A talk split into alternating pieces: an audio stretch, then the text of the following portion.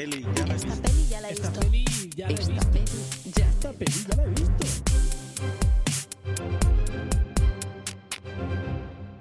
Bienvenidos a esta peli ya la he visto, un podcast de cine que es como esas amistades que, claro, la cosa se cumplía cuando te haces mayor, entonces, claro, a lo mejor los veis cada tres meses, pero cuando los veis es como si os hubieseis visto ayer.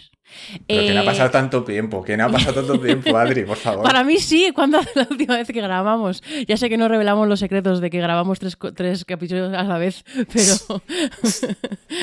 Eh, este es un podcast que hablamos de cine, que hablamos de cine de todos los tiempos, de todas las épocas, de todos los géneros, de todo lo que... Porque a mí a nosotros nos gusta todo, pero en este nos vamos a centrar en una cosa muy concreta, ¿verdad, Ramón Rey de Salamanca? Aunque ya lo saben por el título.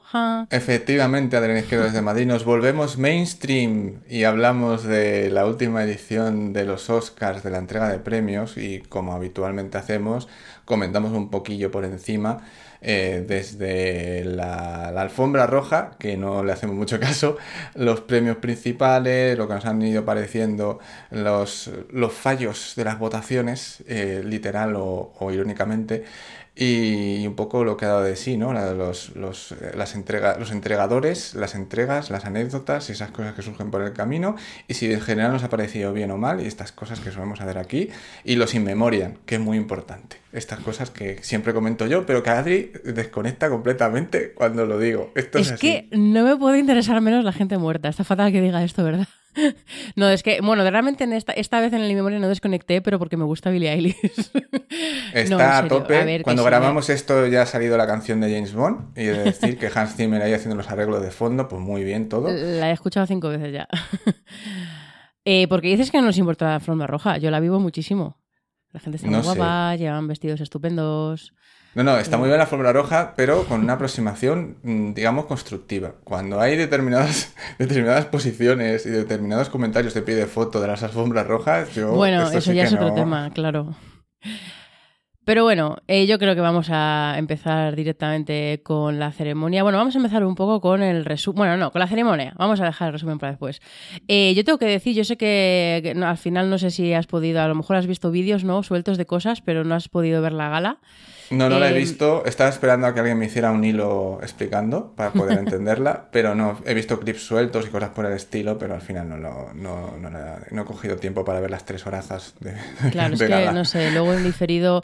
Pero tengo que decir que, que, bueno, yo una vez más me he quedado eh, por la, me he quedado por la noche a verlo y es una de las mejores galas que recuerdo con muchísima diferencia. Porque es de las galas con más ritmo que ha habido ever, ever. Y eso que, que eso que al final eh, es- se hace largo, para nosotros eh, empieza a las 2 de la mañana, acaba a las mm, 6 de la mañana. eh, este, está ese tramo medio que siempre sufre mucho cuando empiezan con todas estas categorías que quizá te, te, mm, como que te estimulan menos. Y Diplomática, Adri. Y, y además, pues bueno, es, el momento de toda esta gente que está ganan- ganando esos premios tan importantes de la industria y obviamente aprovechan la ocasión para, para dar sus agradecimientos y sus cosas, que lo comprendo, pero uno detrás de otro pues, pues se puede hacer un poco pesado, sobre todo de madrugada. Pero tengo que decir que este año se pasó fenomenal y eso que estaba des- destruida ya a las 12 de la noche, digo, no sé cómo voy a aguantar, pero, pero empezó todo súper bien ya con ese inicio que espero que hayas visto con Janelle Monae, con ese número musical en el que además de, de pues había un montón de bailarines vestidos de, vamos, con trajes como simulando personajes de películas que no estaban representadas en los Oscar, en los Oscar estaba, había gente con el mono este de, de la película de nosotros, estaba gente vestida, o sea, chicas vestidas en, el en estilo Midsommar, también con los vestidas de, de Booksmart, o sea, hicieron ahí, tuvieron el huequecillo para, para el guiño a películas que no estaban nominadas.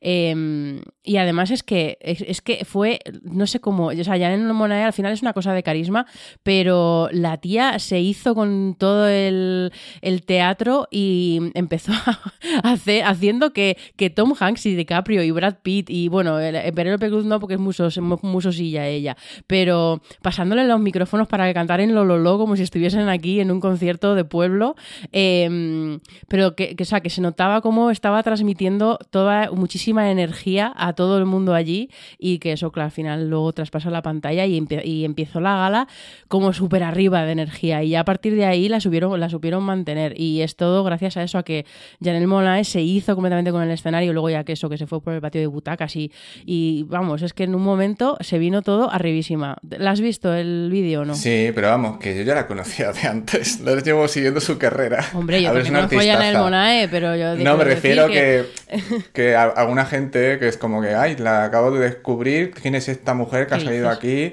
que ha actuado en tres películas y todo esto, ¿no? Eh, pero no, que quiero decir, una- es una artistaza y sobre todo cuando actúa, ves las actuaciones en directo que tiene y tiene una energía y una y un carisma impresionante. Y ya con Pero ese es que- vestido que entró en la, en la alfombra roja, Bueno. que parecía del siglo XXV, sí, pues sí. Ya, ya lo tenía todo a favor. Eh, iba maravillosa, ¿no? Pero eh, realmente por, por la gala de los Oscar y en estos números iniciales y tal, muchas veces ha habido gente con, con carisma y gente con muy buena voz y gente con muy buena presencia, pero, pero bueno, no todo el mundo tiene a lo mejor la misma canción, no todo el mundo tiene la misma energía y no es fácil eh, dominar así un escenario y sobre todo una sala llena de estrellas. Entonces, pues no sé, yo creo que, que eso, que te- tenía una labor muy difícil que es arrancar... El la año que viene, Rosalía. Eso es lo único que le falta ya a Rosalía hacer.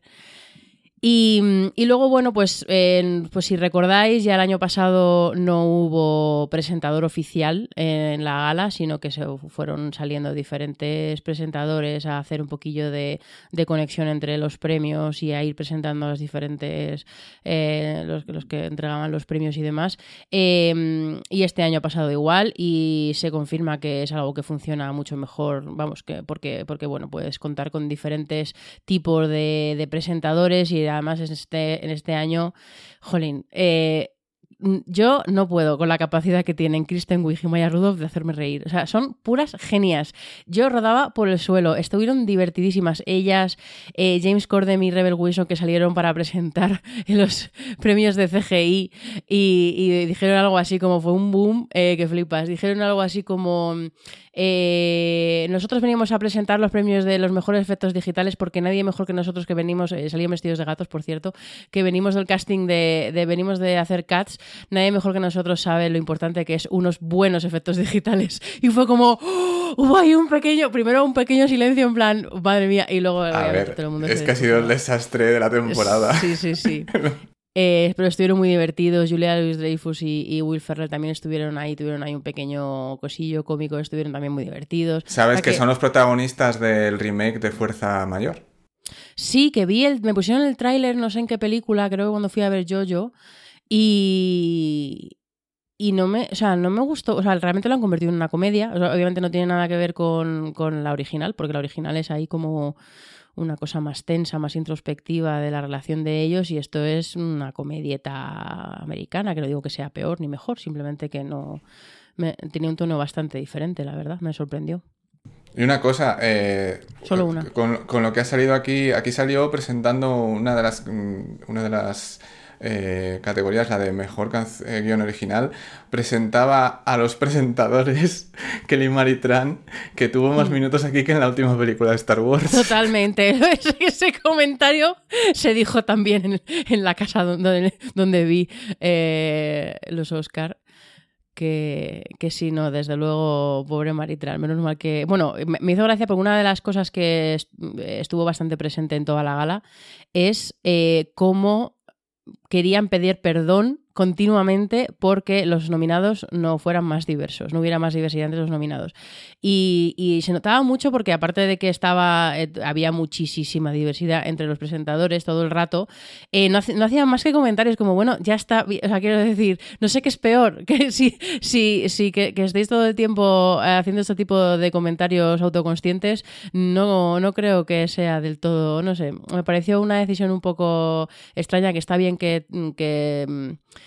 que des el mensaje de somos conscientes de que ahora mismo, o sea, este año entre los nominados no hay mucha diversidad, pero, pero a lo mejor hay otra forma de hacer, de dar ese mensaje, a lo mejor hay una Cambiando forma de el decir- sistema de producción y el sistema de, claro. los, de los propios premios. pero es que eso lo puedes decir, o sea, puedes perfectamente hablar de, de que realmente no es una falta de- de nominaciones porque no haya gente que esté haciendo cosas interesantes, sino una falta de acceso a poder producir, una falta de, de acceso a poder eh, tener la capacidad de, mm, de hacer campaña para los Oscar, en fin, que, que se puede perfectamente hacer un discurso real sobre el tema sin tener que este, hacer pullitas que llegaba a un punto en que era hasta, daba hasta un poco de vergüenza ajena, no sé. Me, no me acabo de convencer esta decisión que, vamos, esta forma que tuvieron de manejarlo, pero bueno. Sí, pero vamos, que es algo bastante generalizado en los últimos tiempos, en, las entregas de premios, ¿no? Y como he leído por ahí un artículo de Variety al respecto que decía, la gente se pone a decir estas cosas en las entregas de premios como si esas decisiones de premios y nominaciones no tuvieran nada que ver con la gente que está ahí en los propios Claro, premios. que al final no es cosa de la academia, es cosa de las eh, 7.000 personas que, son, que forman parte de la academia y que tienen acceso a dar voto y que tienen acceso a, a la industria. Es como, bueno, en fin. No, vamos a- no nos metamos otra vez en esos temas, Rosamón, que ya hemos hablado mucho. Bueno, eh, Y- lo que sí quiero decir yo, antes que nada, es decir que la audiencia de la gala ha bajado respecto al año anterior eh, un 20% en espectadores. Eh, ha tenido 23,6 millones, eh, que ha perdido, pues eso, eh, 6 millones de espectadores ah, respecto al año anterior, que me sorprendió porque había habido eventos eh, recientes como la Super Bowl que había- habían estado años perdiendo espectadores en directo y este año lo habían recuperado un poco y sin embargo esta, con una película como Joker que había generado tanta expectación y estando multinominada, eh, no, ha, generado expectación para ver si realmente se llevaban los premios. No hay quien entienda a la audiencia. Es verdad que Joker podía ser un pull, para, o sea, un empuje para que la gente entrara a ver esta gala, pero si te fijas en el resto de las nominadas, no es un año que sea particularmente abierto a, no sé, es complicado, aunque también estaba Scorsese y también estaba Tarantino, entonces no sé, ahí um, cada vez que lo veo la lista de más nominadas es un poco una cara y otra de arena, pero sí que es verdad que sorprende que con toda la, la conversación que ha habido y todo, toda esta cosa de los, los premios para las películas de superhéroes y reinvitar el género de superhéroes y demás, que ha habido como mucha conversación en torno a esto, haya perdido, pero bueno, mm, también hay que pensar que la tele está perdiendo audiencia en general. O sea, que ese 20% una gran parte será de que, de que la gente ya no, no ve estas cosas, pero bueno. Porque no me creo que la vean en diferido. No creo, no creo que sea. No, precisamente la televisión lo único que le queda son ese tipo de cosas, porque a la ficción, ya incluso en España, ya se ve que, que la gente ya no la ve en, en directo, pero bueno. Pero bueno, espera, espera, espera, porque yo quiero hablar del momento polémico de la noche. Porque aquí esto tiene detractores o gente que está absolutamente fascinada y encantada con, con la idea. Porque hay un momento, un momento en el que hicieron un montaje sobre la importancia de la música en el cine, que para mí ya, es- ya es un 5. Pero cuando hicieron el, montaje, que era bastante cutre, la verdad, solo ponían un, momentos de, Eran más que música, canciones. Momentos musicales de películas, uno detrás de otro montado, sin ningún tipo de edición, así nada. Pero de repente, el, último corte era de 8 millas. Y salía todo el principio, el momento inicial de, cuando empieza la canción, todavía sin, sin voz ni nada. Soy en las primeras mm, frases que dice Eminem ahí y tal. Y yo dije, estaba yo viéndola con mis amigos y dije, joder, ojalá la pusieran entera. Y de repente cortan. Y sale Eminem al escenario a cantar ese temazo. Solo estoy, estoy llorando. Yo entiendo, ha habido como mucho backlash con esto y entiendo ¿En que qué es- año estamos, Adriana? Calla. Entiendo que es súper random que en 2020, sin tener nada que ver con ninguna de las nominadas, ni que no, no, no es nada, eh, de repente salga Eminem a cantar Lose Yourself. Pero me da igual porque está el temazo. Me ha puesto lo que sea que no era la primera opción. Puede ser, pero realmente eh, eh, es, o sea, fue uno de los momentos que para mí, pues eso, al final eh, acertaron bastante con todos los números musicales, que normalmente en otras galas suele ser uno de esos momentos que te tiran para abajo porque la canción es un coñazo o no, pues bueno, el, el- el intérprete que esté en la tal no acaba, o la puesta en escena es un, una cutrez, que bueno, eso sí que pasó con este año, la verdad, porque no me hagas hablar de la puesta en escena de las ocho Elsas cantando eh, Into the Unknown, que eso Era un parecía- poco Operación Triunfo. Era un poco eh, como Flo- Flo- Flor María esta, ¿cómo se llama en el grupo este? Sí. Eh, eran bast- fue bastante cutre, la verdad. Desperdiciaron ese momento, eh, pero bueno. Eh, pero para mí fue uno de los momentos así bastante top. Y entiendo que, es, que para todo el mundo se quedó muy confundido, pero, pero a mí me encantó. Me encantó el, el momento de Eminem, la verdad. Pero bueno, eso. No sé si tú, si tú, aparte de lo que hemos comentado, has visto algún vídeo, alguna cosa, alguna cosa que hayas leído sobre la gala que quieras destacar. Así destacar, ¿no? O sea, el momento Into the Unknown, que recientemente vi Fro- Frozen 2 y me quedé mm, bastante emocionado con, con una canción que básicamente es una salida del armario, pero que muy explícita en la película. O eso Realmente, parece. Obviamente la de Into the Unknown tiene más sentido que haya sido la película de tal porque la pudieron utilizar en la campaña, porque no es spoilera, porque la, la canta a los cinco minutos de la película, que empieza la película, pero realmente la, la canción más potente es la de Show Yourself. O sea, e- esa... Sí, claro, sí, sí. Ese es el momento más de. Un poco el que intenta ser Let It Go de, de- de esta nueva película. Me parece un momento que muy desaprovechado, como has dicho, ¿no? De una puesta en escena muy de, de gala de José Luis Moreno. O sea, es, que muy total. triste, pero es así. Eh, y por lo demás, no sé, bueno, salió Billie Eilish cuando el In Memoriam, ¿no? Eh, que es muy, está muy bien porque su música es muy también rollo Lana del Rey de querer morirse, entonces como que cuadra mucho con Totalmente, este tipo de escuchando Billie. Eilish te da toda la depresión y me encanta.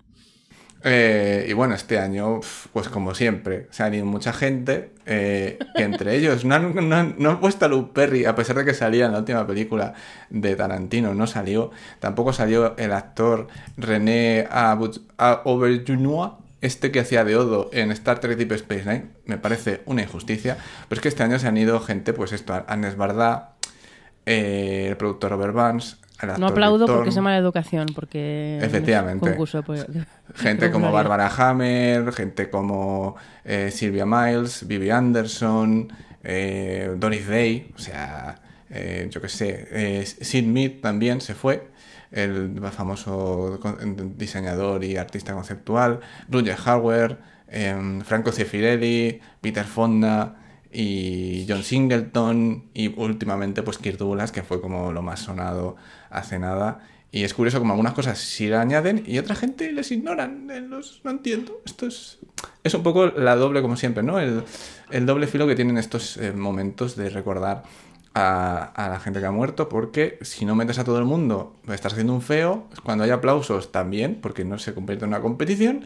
Y, en fin, pues esto, esto es lo que pasa, amigos. Mucha gente que se va todos los años y ya queda muy poco, ya no queda nadie prácticamente del Hollywood clásico y la gente está llorando por esto. Esto es así. Pero es que pasa el tiempo, amigos. O sea, vamos a ver que si tienes 90 años o 100, pues ya normalmente te toca ya dejar paso a las siguientes generaciones. Esto es así. Eh, no es como cuando ocurren accidentes o lo que sea, ¿no? Eso ya es otra cosa que tiene otro cariz. Eh, Ana Karina, ¿ves? Me estaba olvidando Ana Karina y me hubiera, me hubiera fustigado durante un año entero por no haberla nombrado, que también se había muerto recientemente. Eh, mientras está Godard ahí resistiendo, el muy cabrón. Bueno, eh, todo se ha dicho, soy muy fan de Godard, ¿eh? pero eso que es curioso como el más, cabrón de todos es el que más ha sobrevivido de todos los de la Nouvelle Vague. Eh, y aparte de eso, re- recordar también que habían entregado ya los premios honoríficos a David Lynch y a Lina Wermuller eh, y también el premio humanitario a Gina Davis, alguien que por fin lo merece, no como otras veces que se lo dan a gente que es lo peor y luego se le dan el premio humanitario. Pero en fin, eh, ya está. Esta es mi típica intervención en la que Adri está probablemente comiéndose unas aceitunas mientras, mientras escucha. No, hombre, para comer no, pero para pitarme las uñas a veces aprovecho cuando hablas tú. pero solo cuando tienes que hablar de, de festivales. Pero bueno, eh, yo creo que podemos pasar de la gala. A lo mejor alguna cosilla sale cuando comentemos los premios, pero así de como repaso yo creo que ya está bien. Y como resumen, pues bueno, eh, Parásitos, que ya sabréis que, que, ha sido la más premiada con todas, que de, todas, con, con, los premios más importantes, eh, todo muy sorpresivo, eh, maravilloso. em, realmente, bueno, podemos, bueno, lo, podemos dejar para el final el comentar un poco lo que significa este premio. 1917 se quedó después con tres premios con, y con un San Mendes bastante contrariado cuando le dieron el premio a Parásitos, la verdad. Sí, ya- ya puso una cara de ¿what? Sí, sí, sí, sí. Y, y luego, bueno, pues la de Ford versus Ferrari, bueno, Le Mans 66, em, la de Tarantino y el Joker, eh, dos premios, y el irlandés fue la que no se fue con ningún premio, a pesar de... Net- Netflix fobia. Dicen por ahí que es Netflix fobia esto. A lo mejor es mm, mafiafobia ya a estas alturas. Bueno, porque Marriage Story también tenía cuatro nominaciones y al final, pues eso, solo se llevó, se llevó una, ¿no? Laura Se Dern, llevó- sí. Laura Dern, sí. Bueno, pero es por mujercitas, todos estamos de acuerdo. Que es por todo, por- porque Laura Dern Dern lo merece todo en esta vida. Laura Vamos- Dern. Laura Dern. Qué maravilla. Si no habéis visto eh, un vídeo que hizo el. Creo que era la academia de. de- Los Spirit Awards, sí. No, pero bueno, en, la- en los Spirit Award- Awards, dentro de los Spirit Awards, fue la como la comunidad de, de LGTBI, de, la asociación dentro de la academia o algo así, que hizo como un Era un corte de. coro gay de no sé dónde, no Sí. me acuerdo dónde era. Algo de eso. Y, decían, bueno, porque eh, os empeñáis en solo destacar como LGTBI a las películas que son claramente, pero hay muchos momentos muy gays en las películas de este año. Y entonces hay un- como un corte, un, un, un- montaje, un videomontaje muy divertido con momentos así como muy homoeróticos. Y, y la mitad del vídeo está, está, está para hacer un homenaje a Laura Dern, que es maravilloso. Buscarlo por, por Twitter porque está por ahí, y, o bueno, por Google eh, porque es muy divertido. Vamos a empezar, si quieres, con los cortos. Em, Claro que sí. No he visto ninguno. Bueno, ya está. no tengo, Acabado. ya, no tengo opiniones ni de corto documental ni de corto de ficción, tristemente, porque no he visto nada. Para todos los cortos que vimos, que he visto este año, que he visto como 80 y no estaba ninguno. Eh, la el lo que sí que lo que ya sabéis que me gusta que son los cortos de animación los yo bueno creo que tú también los he visto todos menos el de el de Dotter que ese no le pude encontrar para verlo em, que ganó Her y la verdad es que me, no sé si la has visto pero me parece un corto bastante mm, eh, tierno que me gusta porque bueno es, es sencillito pero es como muy emotivo y me gusta cómo abraza esa esa cosa tan idiosincrática ¿no? de ese pelazo que tiene la niña eh, y cómo el padre intenta amansarlo y me, me gustó vamos está creo que está bastante bien lo que pasa es que estando ahí por ejemplo memorable eh, me da pena porque me parece y, y, y Memorable me parece un corto bueno que lo vimos cuando el FICBUEU y y me parece uno de los mejores cortos que he visto jamás en la vida, de las vidas. Entonces me dio pena que no se pudiera llevar el premio. Pero bueno. Sí, yo no había visto ninguno de los otros, así que no puedo opinar mucho al respecto. Pues Tendré que los- fiarme de tu criterio.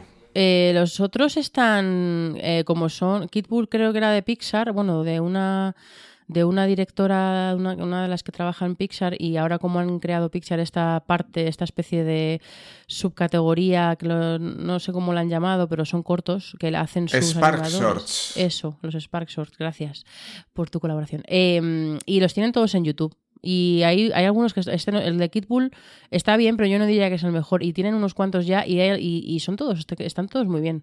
Así que os lo recomiendo. Y ya está. Podemos pasar a la siguiente, al siguiente bloque.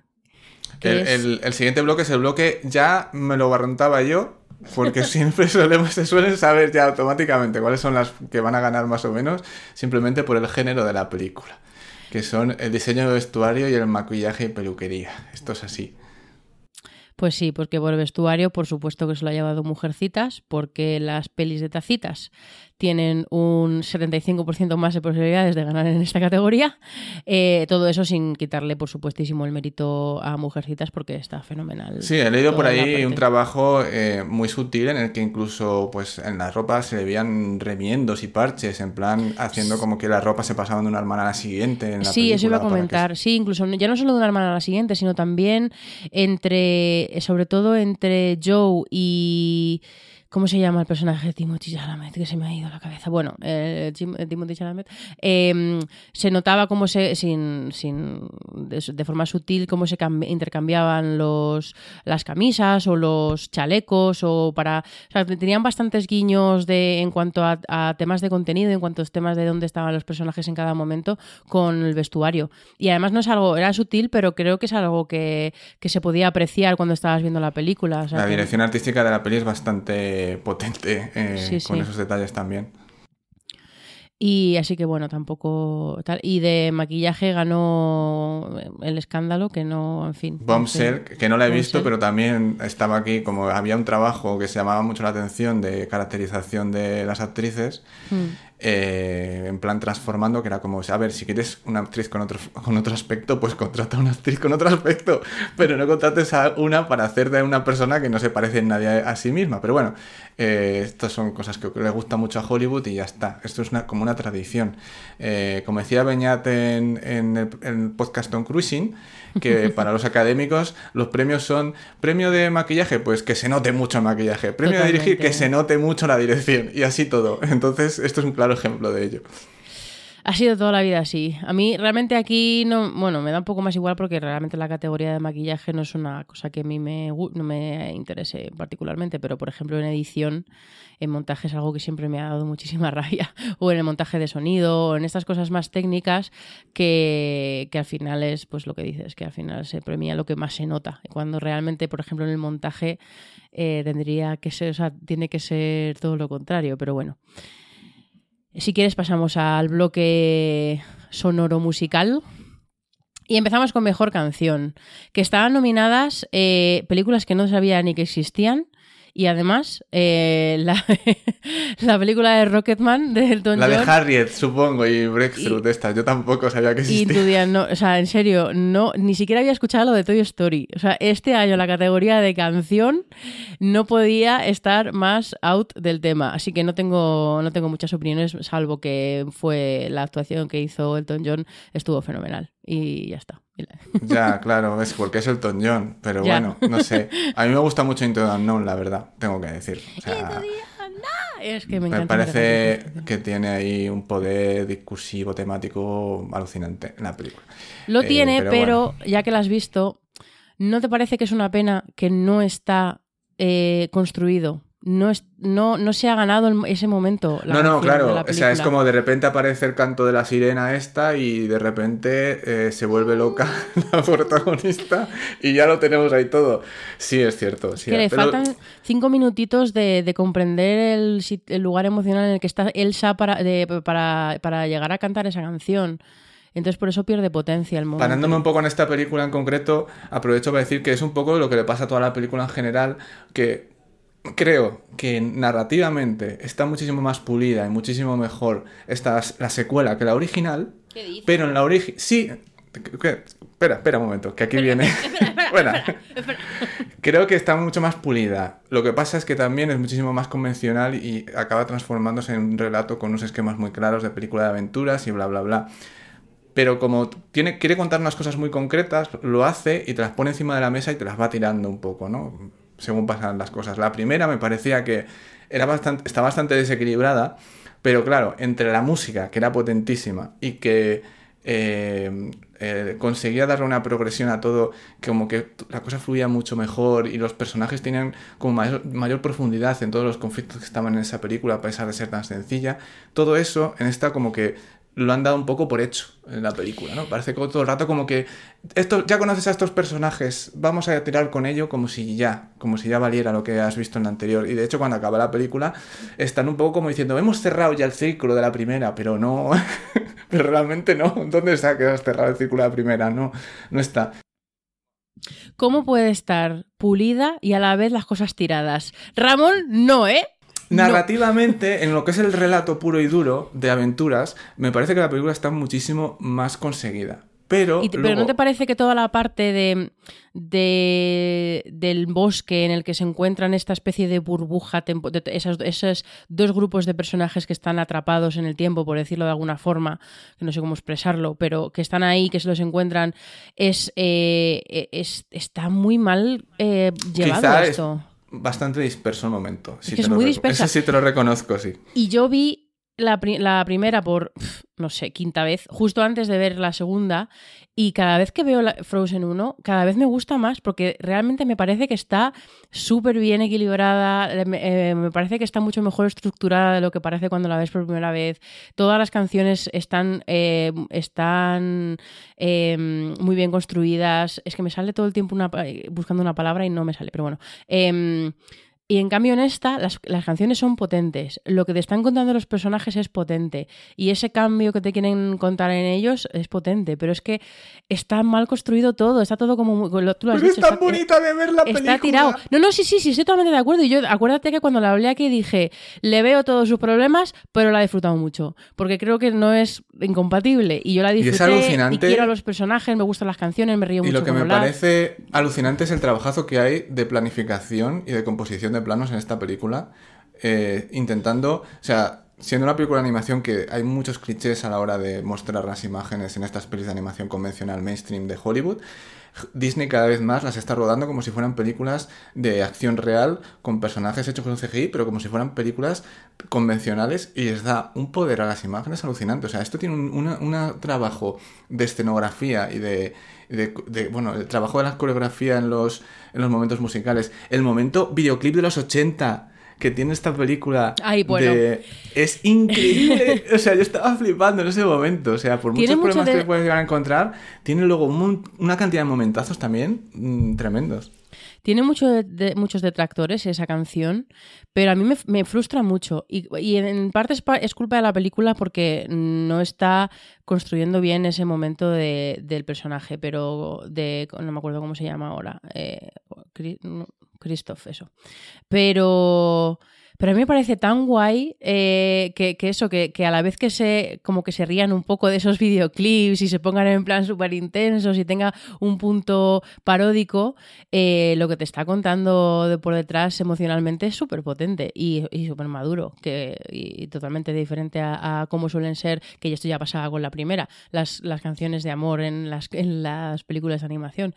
Pero no sé, totalmente de acuerdo con lo que dices y mm, todo ese momento de, todo ese, principio del tercer acto, cuando Elsa está en el momento este del mar, toda esa parte visualmente es absolutamente espectacular y... y El realmente caballito de agua, el caballito de agua, por favor. y el bicho del fuego. Es que es todo el rato cosas.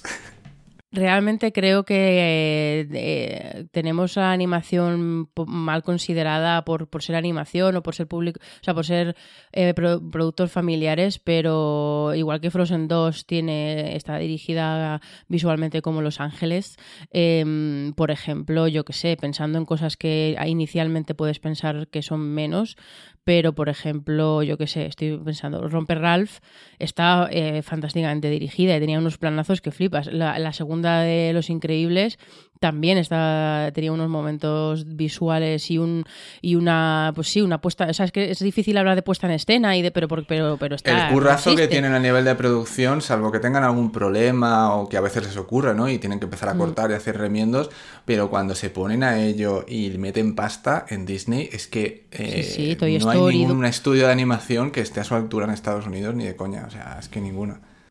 Eh, Totalmente, o sea, a ver, es que, eh, a ver, Toy Story 4, o sea, es que cualquiera que pienses, pero ya no solo Disney, es que en general, si veis cualquiera de las que salen así más, más, mm, no- mm, con más notoriedad de Japón, eh, las que las de, yo que sé, la de esta, las de Makoto Shinkai, o, o la, bueno, han estrenado hace poco esta de Ride Your Wave, que visualmente son una auténtica maravilla, o las de, ¿cómo se llama? Mamoru, o sea, no sé, me parece que la animación ya está bien de decir, es que está muy bien dirigida. Pues claro que sí, porque la anima... Bueno, y no hablemos de Spider-Man y del Spider-Verso.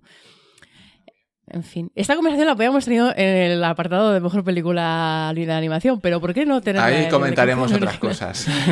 Bueno, vamos a pasar a mejor música. Que este año eh, una categoría muy potente, aunque Mm. yo le pueda coger un poco de tirria a lo de Randy Newman en Marriage Story, era una cat- eh, categoría este año, pues de lo más, mm, eh, de lo más, de que tiene más calidad de todos los premios. Desde luego, eh, teniendo en cuenta que este año había algunas categorías bastante flojillas, eh, estoy de acuerdo. No, a mí ha sido un año que me ha dado muchas alegrías con las bandas sonoras. Yo, a ver, no quería que ganara Desplat porque ya tiene bastantes Oscar y está bien repartir, pero es que su banda sonora de Mujercitas me parece espectacular. Pero el Joker, conceptualmente, me parece que hace un trabajo ahí, además que Lo mejor de la película. lo mejor de la película. Claro, Eh, digo yo que le odio la película, pero bueno. No, pero es que de- en serio, bueno, no sé si voy a hacer un poco de spam, pero en premios Oscar escribí, bueno, todos los años me invitan a escribir sobre las bandas sonoras nominadas, porque saben que las escucho compulsivamente en mi trabajo, ocho horas diarias. Y, y es que, joder, eh, de verdad, em, el, el trabajo que hace eh, Hildur y su apellido. em, Gunadottir. Gurnadottir, es que me cuesta mogollón. Eh, es espectacular por cómo. por la orquestación que tiene, básicamente. Y cómo al final el paisaje sonoro que tiene la película de, mm, de, de- estar un poco en la psique del protagonista a través de la música es espectacular. Pero bueno, si os interesa esto, eh, podéis, si queréis, si os apetece leerlo en premios Oscar, porque eh, no nos vamos a, no me voy a poner aquí en plan redicho. Pero, pero muy bien, y totalmente de acuerdo contigo con Historias de un matrimonio. ¿eh? Ya lo dije aquí en su momento, que es lo que menos me gustó de la película, lo que más me sacó, y que es no, no he tenido momento para hablar de ella en el podcast, pero, pero me flipa la capacidad que tiene eh, Noah Baumbach de hablar de, o sea, de, de crear eh, escenas que fluyan tan bien y que se notan que están medidas al milímetro, cada mirada, cada frase, cada sorbida de mocos, cada momento está medido para que funcione emocionalmente, internamente, cada secuencia, porque cada secuencia, no voy a decir que es como una película en sí misma, pero la tensión em, contenida y la, la- la narrativa interna de cada secuencia en esa película es absolutamente impresionante y aún así hace que parezca eh, que, que está casi hasta improvisada. Y, mm, y en ese, en ese, dentro de ese ambiente me parecía que la música de Randy Newman, que es como era como escuchar Toy Story, estaba completamente fuera de lugar. Y, y cuando hablo de esto me dicen, no, bueno, es que no quería tampoco eh, como eh, insistir en la parte más dramática y aligerar un poco. Es como una cosa es aligerar, que estoy de acuerdo, si no quieres eh, subrayar aún más con la música lo triste de los momentos o tal, pero eh, un punto medio, ahí a que parezca que va a aparecer Woody por la esquina. No sé. Pero ves, es que hay escenas cuando aparece la asistenta social que son bastante cómicas y no necesita de la música para aligerar la escena. Quiero decir, es una película que me da la sensación que sin banda sonora se hubiera mantenido mucho mejor y hubieran manejado mucho mejor el tono que con esa que, que- que aceptó poner. No entiendo muy bien. Yo iba a tope con la de 1917, tengo que decir. Me volvió bastante loco. Los tiempos buenos de Thomas Newman. Eh, bueno, es que... Pues yo tengo que decirte que me pareció un poco convencional y te- me explico. Tengo un problema con Thomas Newman y es que me parece que se- ya de- se repite un poco. no era te voy a decir que no. Era como escuchar Jarhead otra vez. Lo que pasa es que... em, que funciona muy bien en la película. O sea, como banda sonora que está al servicio de la película, que es lo que tiene, tiene que pasar, está fenomenal y cuando la estaba viendo me estaba pareciendo muy buena, pero dentro de, o sea, dicho eso, me parece un, la, eh, conceptualmente la forma que tiene de afrontarlo creativamente como eh, me parece muy convencional. El, el TikTok, el no sé, o sea, como que tenía muchos elementos que digo, no me, no, no me resulta ex- excepcional. Sí, sí, pero a que casi te De levantas de las- Oscar, ¿eh? A que casi te levantas del asiento cuando está corriendo delante de la, de la trinchera. Bueno, por favor, es que eso, ya claro, pero eso no es por la música, eso es porque Sam Mendes, eh, bueno, ese momento es muy, es muy, es muy fuerte, pero para mí de 1917, ¿la hemos comentado aquí? Sí, ¿no? ¿No? ¿Que ¿No la hemos comentado aquí? ¡Qué fuerte! No, yo creo que sí, pero bueno. Em, 1917, el momento, eh, toda la parte de la noche, cuando están en esas ruinas, que además está rodada en Noche Americana, que me enteré cuando estaba viendo los Oscars y flipé. O sea, de verdad todavía ruedan en Noche Americana. Pero bueno, eh, bueno, para el que no lo sepa, Noche Americana es que ruedan de día, básicamente. luego le dan la vuelta y, juegan con, con el colorista, juega ahí con las cosas y, y la, la convierten en noche. Pero eh, o sea, es- esa escena visualmente, de verdad, eh, por supuesto, el Oscar Motor mejor fotografía eh, totalmente merecido, que no hemos llegado, pero, pero sí. O sea, que no habíamos hablado de 1917. No habíamos hablado de 1917. Pues podemos, no sé, ¿tú quieres decir Ya algo nos más? extenderemos en la mejor película. eh, Ah, vale, ello. vale, me parece Porque hay mucho que contar hasta entonces. Vale. Eh, pero sí, muy a favor de las cosas. Y Eh, luego, el problema de John Williams es eso, que, eso. Iba a en decir. fin, me ha gustado mucho lo que, es, lo que ha hecho, pero creo que le pasa también que se contagia con lo que es la propia película y su banda sonora acaba siendo un mejunje tan grande de lo nuevo con lo antiguo que dices, ¿dónde está el trabajo que hiciste en The Force Awakens? o en The Last Jedi, que realmente me llevaba a unos lugares bastante desconocidos aquí, como tiene que, lógicamente, ser coherente con la película, o sea, es un trabajazo de la leche de John Williams, pero a mí no me entusiasmó por eso. Eh, no sé cómo lo ves tú. Pues no lo, veo muy diferente. Pasemos a la siguiente. No, a ver, est- entiendo, entiendo lo que quieres decir y en parte estoy de acuerdo, pero em, creo que es porque también mi reacción es muy visceral con este tema, porque me, me frustra que la gente no valore este trabajo porque ya utiliza todas las los temas y todas las melodías que había creado para la ya ya no solo para la primera saga sino para la segunda y para esta tercera y, y es que es lo más complicado de hacer en realidad, coger todos estos, todas las los, las cues musicales que, que tiene mm, de las dos películas anteriores y de toda la historia de Star Wars y crear algo nuevo. Es verdad que es, es la más em, la más dispersa, bueno, es que no, sé cómo expresarlo, pero em, que The Force Awakening eh, lo, bueno que tenía era que solo era simplemente coger las melodías típicas que todos conocemos de Star Wars y metía un montón de melodías nuevas, eh, pues una para Rey, otra para Kylo Ren, otra para las, algunas cosas temáticas de la película. Y entonces eh, es normal porque se notaba mucho más ese contraste y se notaba mucho más ese trabajo y además se notaba mucho el crecimiento como compositor y como orquestador de John Williams después de tantísimas décadas que ahora es un genio y en su mientras que se echa una siesta compone mejor que cualquiera de los que está ahí fuera, pero eh, se notaba mucho más ese contraste y se notaba como una, como una orquestación más rica. Y en esta tercera película lo que le pasa es que al final tiene que meter tantos temas, tantos personajes, tanto tiene como tiene eh, temas para todo el mundo y los remezcla, pero a mí me parece que los remezcla muy bien, y, pero sí que es cierto que, mm, que estoy de acuerdo que como al final la película, el montaje y la forma, un poco el fluir narrativo que tiene la peli es un desastre, obviamente eso se va a reflejar en la música, porque al final lo que hace la música es, apoyar eso y, y se nota, pero yo creo que tiene ahí además dos o tres temas que están súper bien.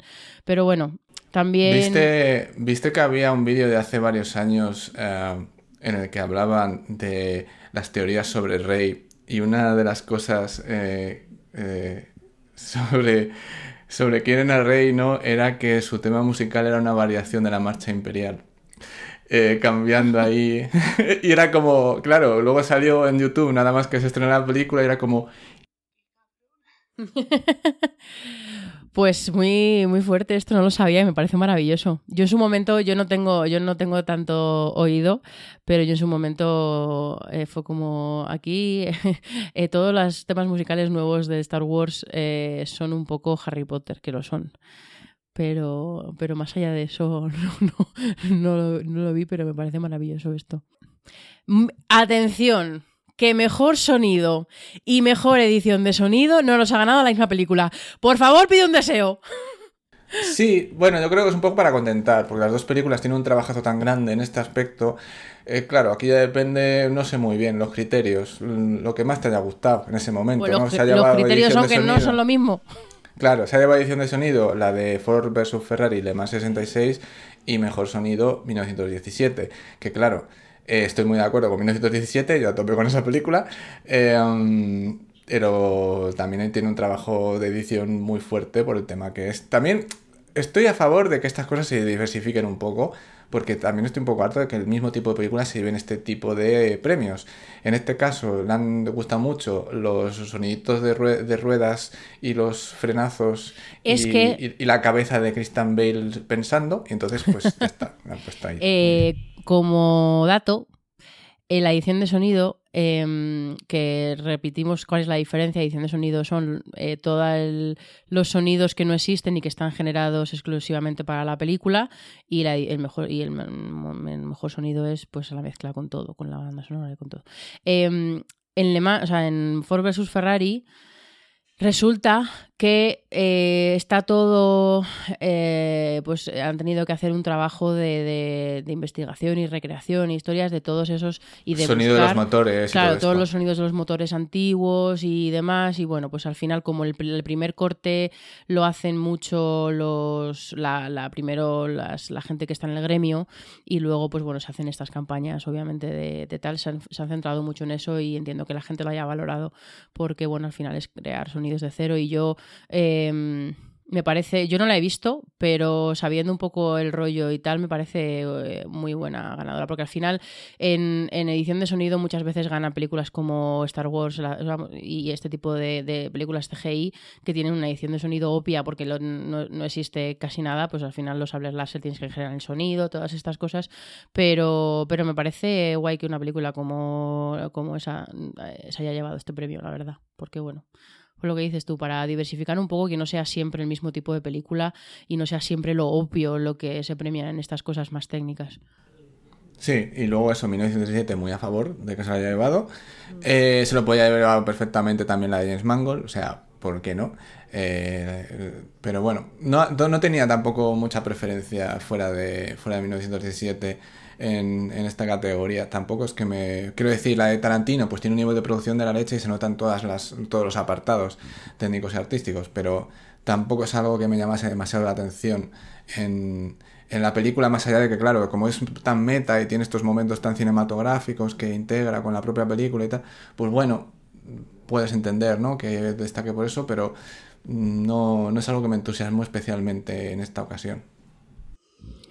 Sí, no, a mí, bueno, pues a mí es que la 1917 me parece, me parece correcto, la verdad, porque además hay veces que ya no solo por, por las bombas y los disparos y todo eso, que es lo más obvio, pero es una película que está bastante íntima y como va siempre con él, sí que es verdad que se nota todos esos mm, detalles del, del roce de La la puta ropa, rata, la rata. rata. sí, todas esas cosas pues mm, le te dan mucho en una película como esa, que es de ir con el, con la- eh, intentar vivir 100% la experiencia con el personaje y el sonido hace mucho. Y eso te cuento, Mari. ¿Qué más cosas? Em, Bueno, pues vamos a esa categoría que normalmente se me obliga a ver películas horribles. es la categoría favorita de Ramón. Hace años que ya no lo hago. Otras veces era la categoría que siempre veía todo lo que se eh, nominaba ahí por verlo. Este año no la he visto. Es, son mejores efectos especiales, que estaba en 1917, estaba Avengers Endgame, estaba The Irishman. en fin, ahora voy a comentar. El Rey León en acción real.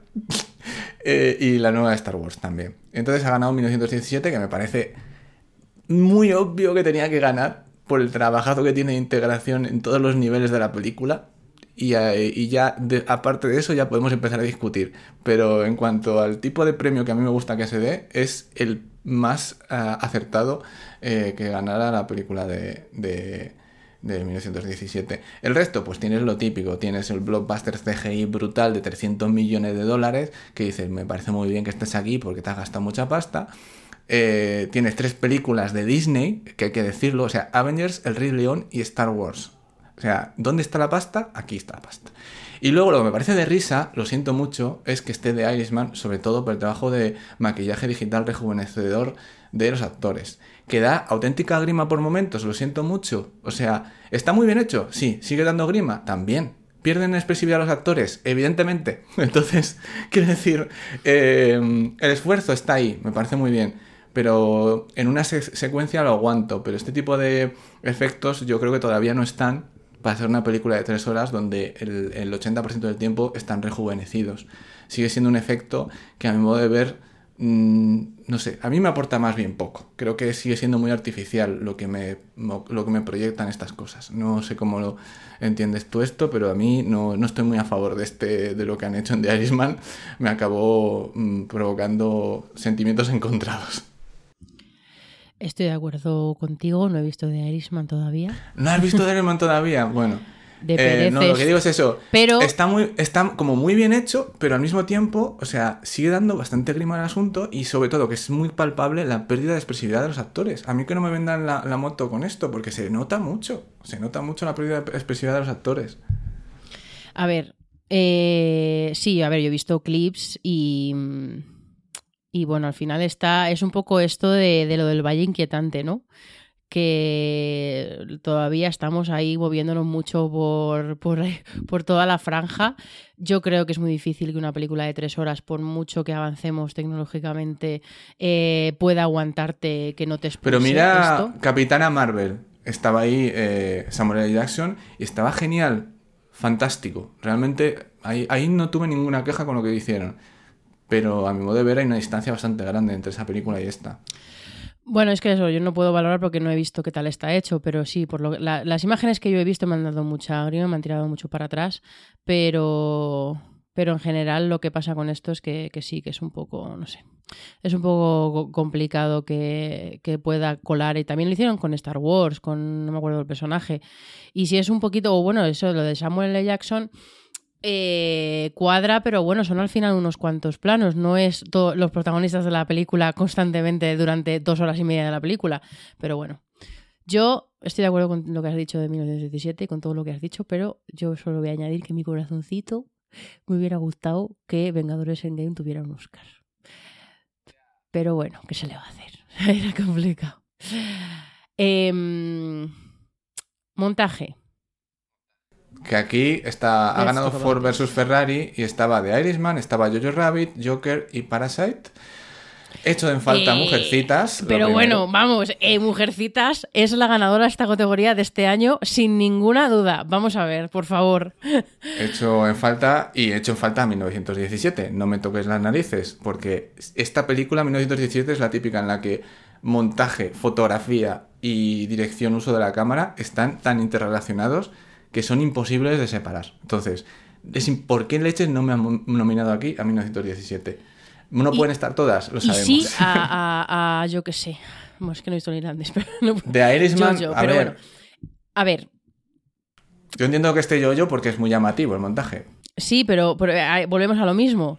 pero En- no tiene... Claro. En Mujercitas no es. eh, y una cosa, no confundamos eh, la estructura. No, está, yo no, no estamos hablando del montaje como la estructura narrativa, de la- que eso está en guion, eso es guion, la estructura que elige ella. Bueno, para puede ser guion historia. o puede no serlo, pero no, sí, es, la es estructura guion, es guion general. 100%, porque es guion. Pero sí, el tema es que el montaje, eh, o sea, tiene secuencias además larguísimas. Y tiene secuencias, eh, o sea, e- el, el uso del contraplano, de la reacción, de cómo monta. Pero es que esto es algo que se veía ya en Lady Bird, que la tía es una genia montando escenas. Pues es que en Mujercitas es para mí, o sea, hay, secuencias que todavía me acuerdo perfectamente de cómo están montadas, porque es algo, es, es, un, es un valor que es difícil de ver cuando estás viendo una película, y sobre todo si estás muy metido en una película, porque estás a otras cosas y el montaje, si está bien hecho, fluye y entonces no, no es tan eh, llamativo. Eh, pero es que en esta película, se- para mí lo fue- no la he visto más veces que cuando la vi en el cine. Eh, me pareció espectacular. Pero yo diría que de las que están nominadas aquí mismo delante de mi, mi cara, eh, la, para mí la, la ganadora es Parásitos. Sin haber visto. Sí, de la que está ahí, además utilizando el Final Cut 7, que no sé si viste al montador que estaba reivindicando el uso de Final Cut 7 en Twitter. Pues todo lo que acabo de decir sobre Mujercitas se aplica, los mismos argumentos, a Parásitos. Pero es que la Parásitos lo que tiene es una puesta en escena espectacular, con cosas que están pasando, con varias cosas que están pasando, con intereses de varios personajes, con peligros de varios personajes, en porque al final es todo como muy eh, casi enredo todo lo que está pasando en esa casa y, la forma que tiene de manejar la tensión con el montaje es espectacular. Y al final ha ganado la de los cochecitos haciendo carreras, que es verdad que La es complicado que entiendas en cada momento eh, dónde está cada coche y todo. O sea, que hay, que hay que saber hacer un buen montaje en ese tipo de películas. Te digo que yo no soy, yo no estoy muy a favor de las películas de carreras, te lo digo así, y las secuencias de carreras de esta película te tenían en tensión eh, hasta, el, hasta el extremo, están súper bien hechas, están con una narrativa interna muy bien creada. eh, no voy a decir Mad Max porque no está a ese nivel, pero para que la gente entienda, ¿no? Está, mu- Está muy bien creada la narrativa, su, su progresión dramática, sus pequeñas intrahistorias dentro de, de las carreras de coches, eh, siempre teniendo como punto de referente a los actores y las reacciones y todo tiene causa-efecto y lo ves muy bien. Ese tipo de cosas se echan en falta a veces en estas películas que tienen que ver con, con cosas que no son humanas y que son mm, pura física y movimiento en pantalla. En este caso creo que está muy bien hecho. Ahora ya digo, tenía que haber estado en 1917 como mínimo nominada y lógicamente Mujercitas, con ese trabajazo que tiene, eh, de interrelacionar personajes, momentos, eh, temas que se van repitiendo a lo largo de la historia de la novela y todo esto. O sea, por supuesto que tenía que haber estado aquí, es que es una cosa eh, flagrante. Yo, yo te lo discutiría un Yo, poco. yo, yo, Rabbit. po- podría tener argumentos en contra, porque creo que, que a mí me gustó 1917, ojo, eh, que la viví al borde del asiento las dos horas, pero em, al final, como todo, o sea, eh, todo es un... Este, este- esta, jolín, eh, de verdad, tengo el cerebro frito, perdonadme, es que... em, Céntrate, Adrián eh, eh, en mi trabajo todos los días eh, es- hablo, trabajo en inglés y, y mi cerebro lo o sea, ahora mismo estoy notando hasta que Ojalá me- que empezases a hablar en inglés y te, pondría- te pongo subtítulos. pero que no, Ramón, ¿qué me pasa? Que a veces cojo el teléfono a mi madre y le contesto en inglés. Por eso digo que todavía tengo, tengo el cerebro un poco confuso y me cuesta un poco, entonces me vienen palabras en intento que no me salgan porque no quiero ser esa persona repelente que odio y que tengo a mi alrededor en el trabajo todos los días y me da mucha rabia que no quiero convertirme en esa persona. Pero, pero siento, aceptad mis disculpas porque no estoy eh, particularmente elocuente estos días. Pero em, eh, eh, lo que quería decir, que, que realmente hay una escena, de, o sea, un, un trabajo de planificación, de planificación de puesta en escena, de planificación de, de la, de la coreografía, de tal, y, pero al final se queda un poco todo en, el, en ese truqui, se queda No todo estoy un de poco... acuerdo. No, no, no, es, es una pregunta al aire. Ah, es una pregunta, vale, vale, vale. No, me lo pregunto. Yo soy la, la- eh, yo, yo misma tengo esta conversación, esta discusión conmigo misma todo el rato. Hay veces que estoy de acuerdo contigo y hay veces que me pongo a pensar en ello. Simplemente creo que eso está ahí y que, mm, que, que si al final, no sé, es que no me sale la palabra, pero si... Que también puede ser difícil distinguirlo a la hora de verlo, sí, claro. Claro, es que es, un- es complicado, es un tema complicado este, ¿eh? lo de, lo de los planos secuencia, estos, ese tipo de, de rodajes tan planificados, tan pensados, tan tal, que al final el montaje en sí mismo interno de las secuencias no tenga tanta relevancia como tienen otras partes de la técnica, pero es que no quiero quitarle el mérito, por supuesto, entonces no sé, es complicado. Es, Es complicado. como la secuencia de Jojo Rabbit en la que habla con Hitler en una de las veces, ¿no? Eh, no voy a desvelar detalles concretos. Y, y le, le echa a la, a la calle, ¿no? Diciéndole a ver si es un hombre y tal. Y los carteles están ya despegados de las paredes. Y ve una mariposa. Y llega hasta el centro de la plaza. Y ves que la cámara de repente se mueve hacia arriba. Y te encuentras con unos zapatos, ¿no? Toda Pero esa es que- escena. Quiero decir, me refiero. Ahí hay un trabajazo muy enorme. Claro, pero es que es ese- eso, eso que tú has descrito ahora mismo es 100% el Oscar de, de fotografía. Que él Sí, se lo ha que llevado. tambi- pero que Eso también es un trabajazo cinematografía, eso es enorme. cinematografía. Sí, cierto, pero a lo que voy es que también hay un trabajazo enorme por parte del montador de tener que pensar muy bien los cortes, el movimiento que tiene la cámara, el Pero- tiempo de cada plano pero es que eso- y muchas otras cosas. Sé, sé, sé por ¿Quién es el- una pregunta, ¿quién es el montador de esta película? ¿El propio Méndez? El montador de 1917. Sí. No, es Lee Smith. Es que realmente todo eso que estás diciendo es, eh, es Sam Méndez, es su planificación, que obviamente el, el- el editor puede que esté ahí, aunque lo dudo. La, la planificación de Sam Méndez con su con Roger, con, con Roger Dickens, que es el cinematógrafo, o sea, es el fotógrafo, es el que está planificando, el que está con los cámaras y el que planifica las Ah, secuencias. No tengo los detalles de la producción, pero No, yo tampoco, que pero ahí yo te tiene digo- que estar metiendo mano también el montador. Pero bueno. Pues no, pues, pues yo lo, lo dudo bastante y sobre todo por cómo funcionan las cosas en Hollywood, porque eh, el, el- el montaje, o sea, el editor está siempre bastante fuera y bastante a posteriori eh, de las de las ¿Tú crees que en una película Igual- como 1917 No, claro. está más a posteriori? Eso no lo sé, claro, luego depende mucho. Hay, hay películas y películas y ahí depende también cómo trabaja y sobre todo autores como Sam Mendes tienen formas de trabajar y hay una película como esta seguramente eh, esté con este, tiene que estar el montador para, para consultar, eh, pues sobre todo para hacer los empalmes de las secuencias, para poder planificar bien y, y que te- y luego tenga sentido y luego pueda ser factible montar todas estas secuencias para que parezcan una sola. Eh, obviamente, o si no estaba en el rodaje, eh, la planificación la hicieron juntos. Pero claro, una vez que ya está hecha la planificación, es que es lo que digo, que no estoy quitándole mérito ni muchísimo menos. Pero no Hemos me- encontrado la polémica en mejor montaje, Adri. me Sí, encanta. no, no, no, es- no, a mí me gusta esta conversación, pero eh, a lo que me refiero es, no le estoy quitando mérito, por supuesto que está bien, pero no me, pare- me parece que, que más loable o, o para mí me le doy más valor a un, tra- a un trabajo, por ejemplo, como el de Mujercitas, que, que es coger todas las secuencias, todas las, las diferentes tomas de los diferentes ángulos y tal, y crear la tensión interna eh, de, las, de cada secuencia y darle su, su, momento a cada personaje, a cada reacción, a cada momento, a cada plano, primer plano, a cada tal, que es más complicado que, o sea, no más complicado, pero para mí tiene más valor narrativo ahora mismo, que es lo que estoy valorando para el Oscar, que es que, se sentaran Sam Mendes, eh, Roger Dickens y el montador y dijeran, vamos, vamos a ver cómo Y chicos". parlem. Vamos a ver, saca, saca la servilleta, que vamos a montarnos aquí en un momento un plano secuencia. Entonces, no sé, bueno. Pero, Javi, a mí me gusta, estas cosas hay que hablarlas, hay que... No, no, esto- pero me ha hecho gracia que encontremos aquí el punto Ya, de, ¿eh? que más cosas se pueden sacar. Pero bueno, vamos a pasar ya que estamos a mejor fotografía, que es... Dios mío de mi vida. Roger Dickens, 1917. por supuesto. Menudo, menudo claro, orgasmo. Claro.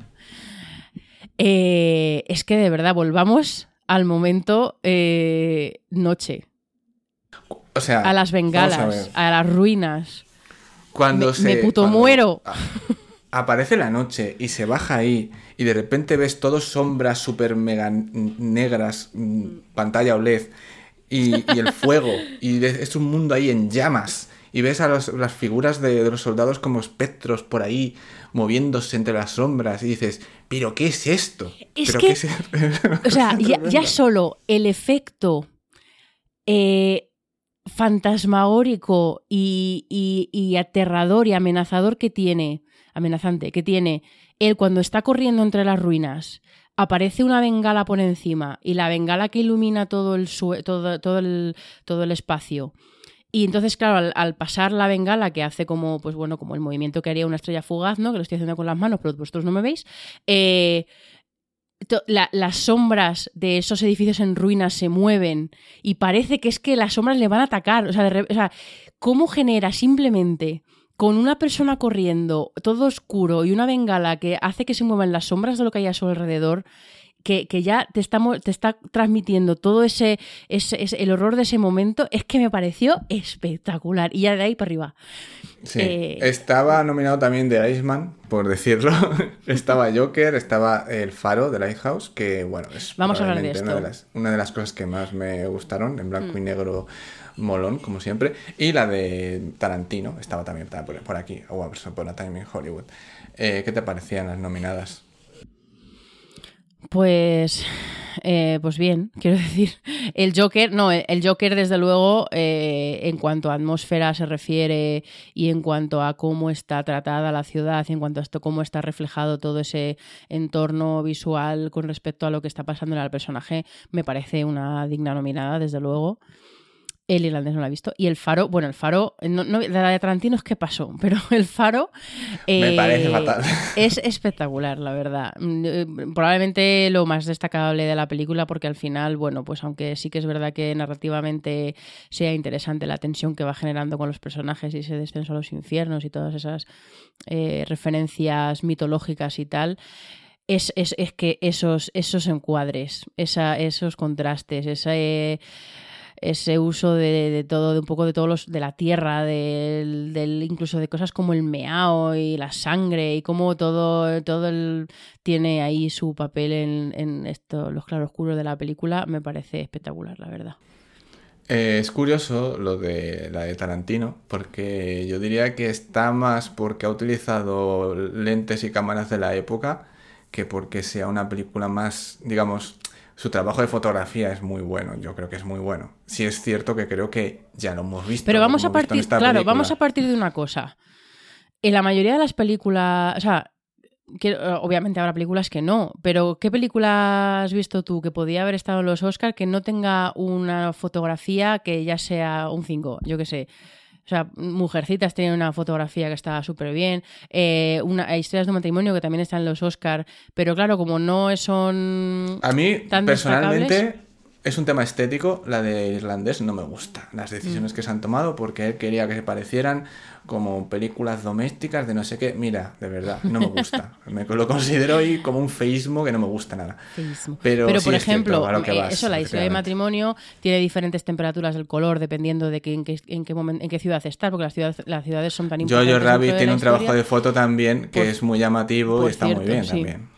Midsommar tenía una, una fotografía espectacular. Eh, Parasite, en la fotografía está súper bien y sobre todo teniendo en cuenta que está, los, o sea, que está presente y que obviamente les ha gustado mucho que no estuviera nominada me sorprendió porque tiene una fotografía muy la, eh, la de esta bueno aunque esta no ha tenido ninguna fotografía pero la peli de, de Jordan Peele eh, nosotros también está muy bien de fotografía quiero decir que que decir que la fotografía está bien, pues sí, obviamente. Si es que mm, eh, muchas películas está bien, por eso el buscar la- lo excepcional es complicado. Y bueno, no sé si 1900, o sea, 1900 sí, no sé si el faro a lo mejor es, es- excepcional, por, pero lo que sí que es muy, muy llamativa y es un trabajo muy obvio, pero muy muy estimulante creativamente, o sea, como artísticamente. Entonces al final. Además juega con que- elementos mm, así más rollos expresionistas que no estamos Sí. muy habituados a ver en este tipo de películas más industriales Mm. y en este caso pues también está ahí ese, ese trabajo. 1917 es por lo que comento antes que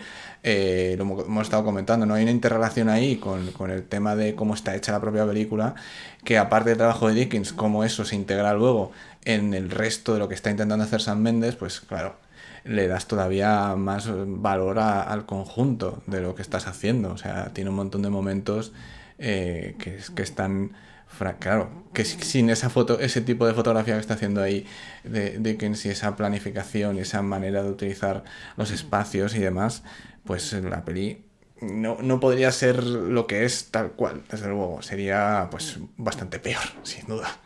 Eh, pero ya hemos dicho, Roger Dickens es que es, que es, es que es un santo sobre la tierra, andando sobre las aguas de la mediocridad, amigos.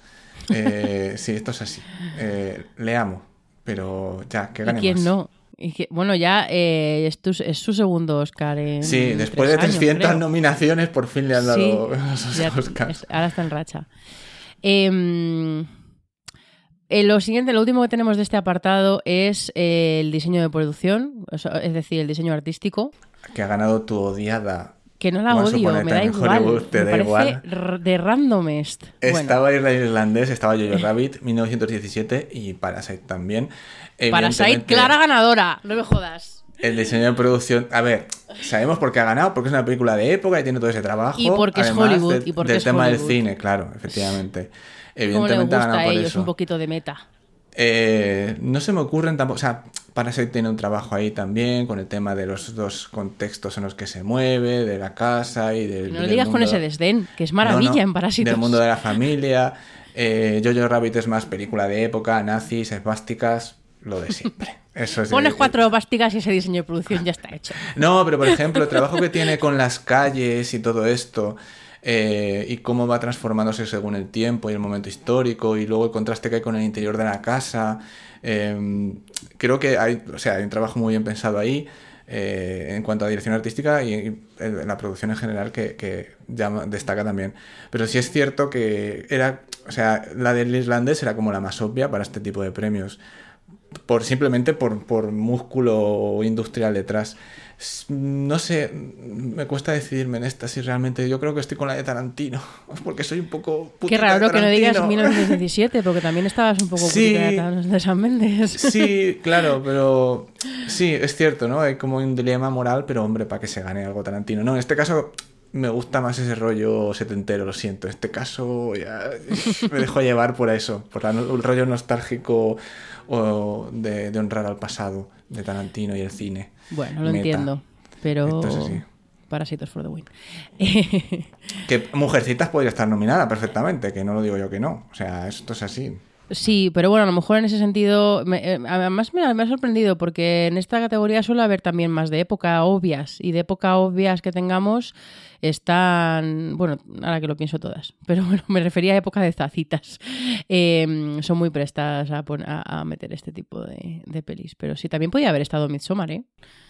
Sí, es cierto, tiene, Tiene Y- ahí un mundo muy particular creado prácticamente de la nada. Y Mm. a la vez que referencia muchas cosas como muy conocidas de cultura pop. Bueno, cultura, sí, cultura, no en el sentido de cultura popular, sino culturales de en general. Bueno, y no me hagas hablar con, eh, de retrato de una mujer en llamas porque, uno, no sé si entraba para los Oscar y dos... Creo que. eh, o- no, porque, porque era la de Los Miserables, ¿no? La que propuso Francia Ah, por, por los Oscars, si no sí, recuerdo sí. mal.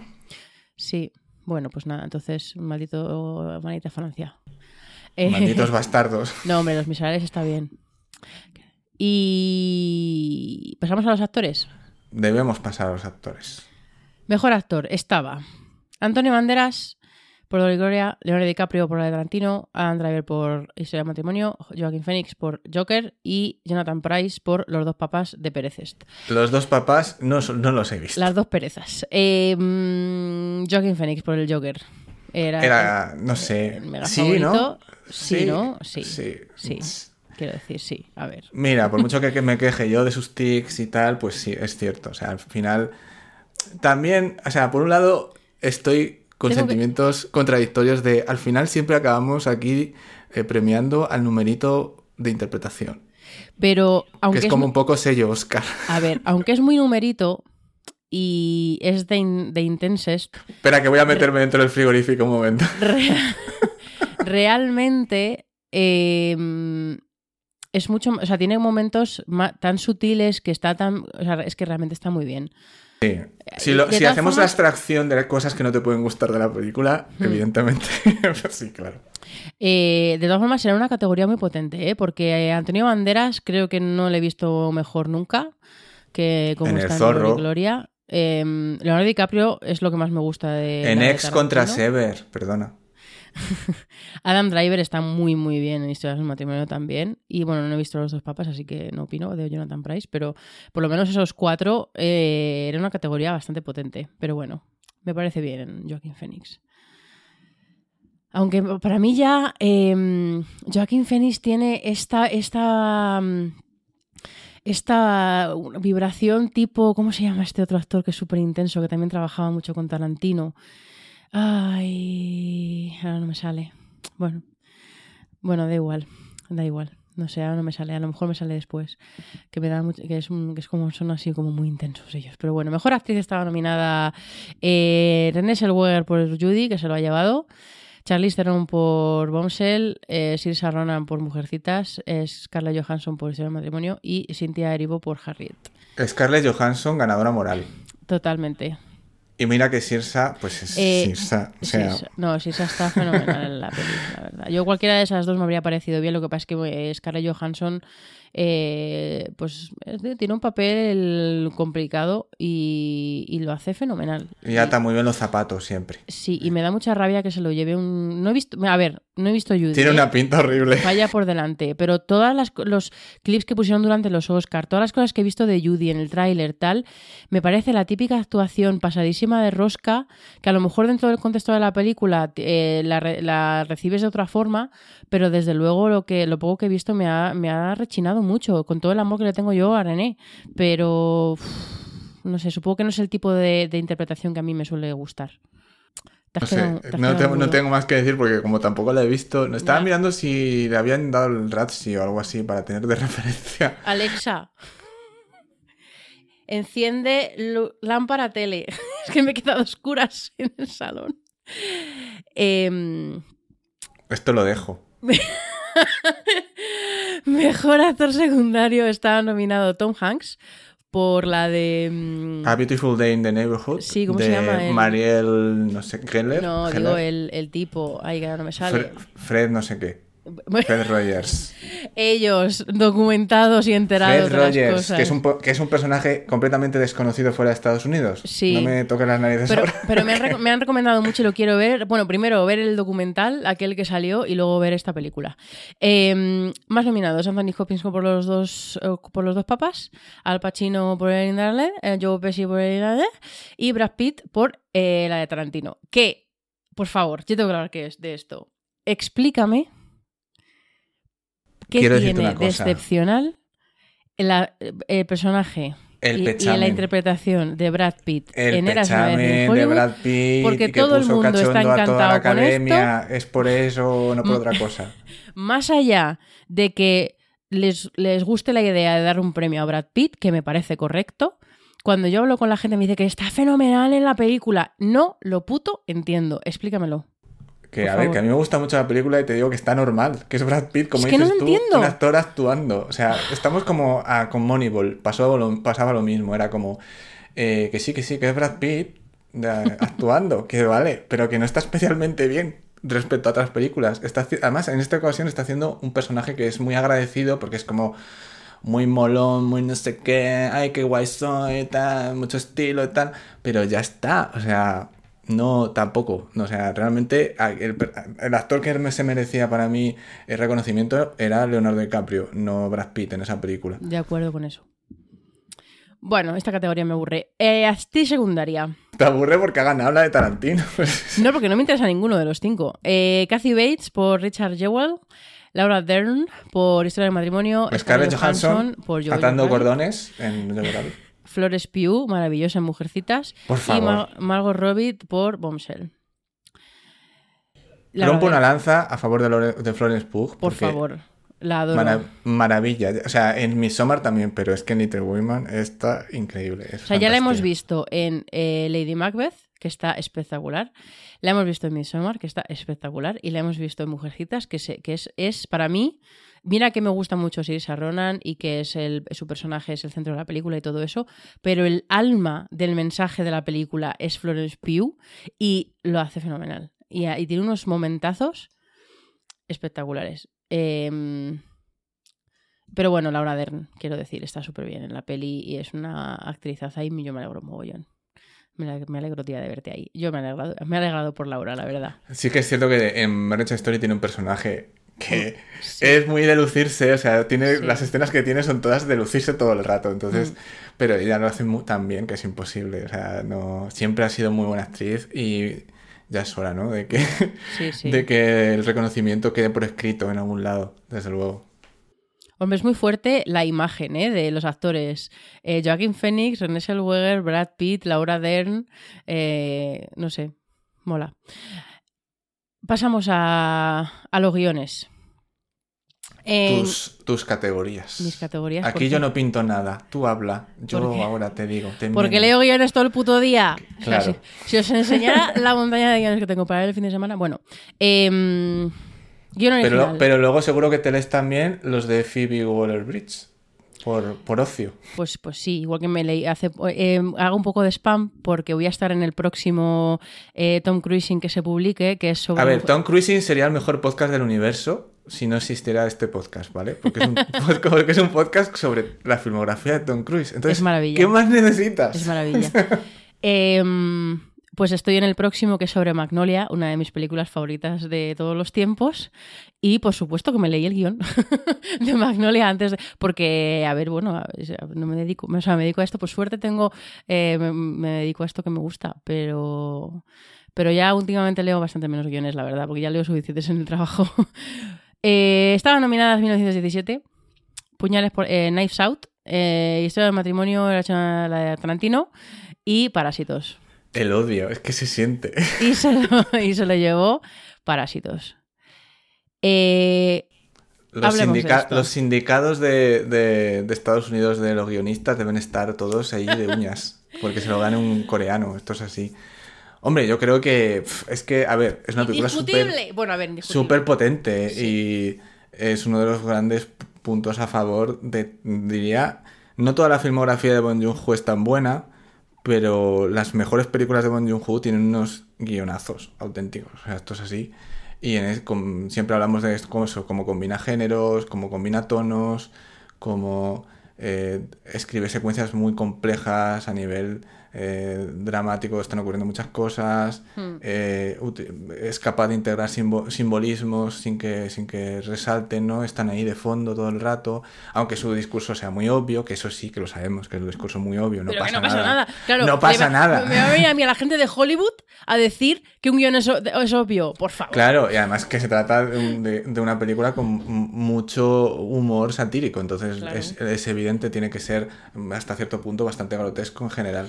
Decías de Bon Joon-ho y sus guiones y realmente eh, yo he visto las cinco pelis y la única que me parece un poco más floja de guion, que es un poquito dispersa, eh, es Okia. Pero todas las demás me parece que están bastante... Bueno, a mí yo creo que la de, Benditas. Ho- de Host, por ejemplo, me parece que está un poco desequilibrado todo eso, la película. Ah, sí, Ay, Y- bueno, o sea, a mí me... Y me parece que Oya también, ¿eh? No sé, sí, estoy, en eso sí que estoy de acuerdo. Pero, y de Host me parece que, que sí, que tiene como ahí cosas que... bueno, poco- pero vamos, que no es que sea malo, es simplemente que digo, bueno... eh. Bueno, pero de la categoría, bueno, yo obviamente con Parásitos a tope, pero decir que, mm, que Knives Out, esa sí que la hablé en el podcast, ¿verdad? Vale. No creo que sea un guion de Oscar, porque me parece un guion más, más juguetón, más, o sea, es otro tipo de, de- planteamiento de guion, pero me creo que hay que de- romper una lanza a su favor, porque lo que hace no es fácil, ¿eh? Porque cuando es un poco lo que hacía, atención a la referencia, lo que hacía la Lego película, que era hacer una- un blockbuster a la vez que hacía una parodia del blockbuster.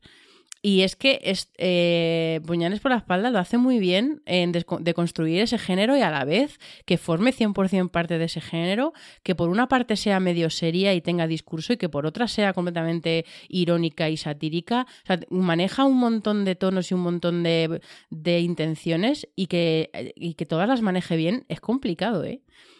Y a mí me gusta mucho ese guion, la verdad. Aunque parezca tontorrón, pero a veces no es fácil escribir un guion como ese, no sé. Bueno, ya está. Hasta aquí mi, speech. mi, mi speech sobre Knives. No, sí, bueno, eh, estoy, estoy de acuerdo que su, su gran, su gran habilidad es esa, realmente, de construir el género este de, de detectives de Whodunit y, y hacerlo al mismo tiempo que crea su propio relato, en plan en serio, y bastante ingeniosa por momentos. No es, comparto el entusiasmo tan bestia que ha habido con ella, pero sí es cierto que reconozco que hay un esfuerzo detrás por intentar como elevar muchos elementos de este tipo de películas que normalmente se tratan como con con bastante condescendencia por ser el tipo de películas que son, ¿no? Con los eh, tipos, con los giros de guion y con el buscar a ver dónde está el fallo de la película narrativo, el que dices, Ay, a ver, aquí agujero de guion. Que no Calla- tiene ni uno. cállate. No tiene ni uno. de hecho, yo me pasé de listo, porque estaba viendo la película, llegó- llega un punto de la película en la que parece que va a haber un agujero de guion, del- pero del tamaño de Madagascar. ¿No? Y digo, ¡buah! Ya está Ryan Johnson pasándose de flipado. Y claro, cuando acaba la película me quedo en plan, vale, me tenía que haber guardado este pensamiento para mí mismo. No, no, sí, en ese sentido está muy bien cerrado todo, a diferencia de Looper, por ejemplo. Pero bueno, eh, no, sí, eh, me gusta que haya ganado Parasite, me parece fantástico premiar el tipo de película que es.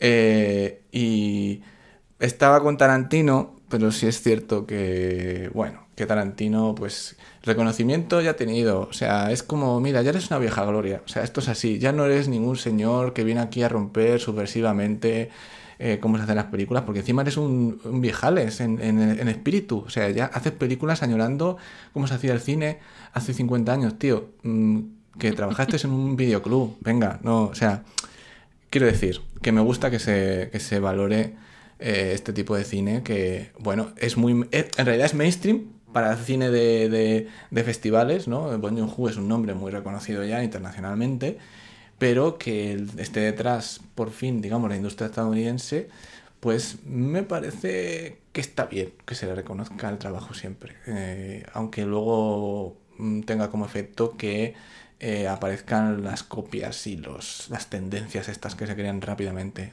Que va a haber Parasites para dar por un tubo, yo creo, en los próximos años. Ya han dicho que van a hacer una serie. Eh, bueno, sí, estaba por ahí pensando en su momento si iban a hacer un remake en inglés, ¿no? De, de Parasite. Al final Después de los. Oscars yo creo que no. Al final es serie, dices. Eh, Van a hacer una serie, sí. Ya está- bueno, Snowpiercer se estrena ya, la serie que hicieron de la película.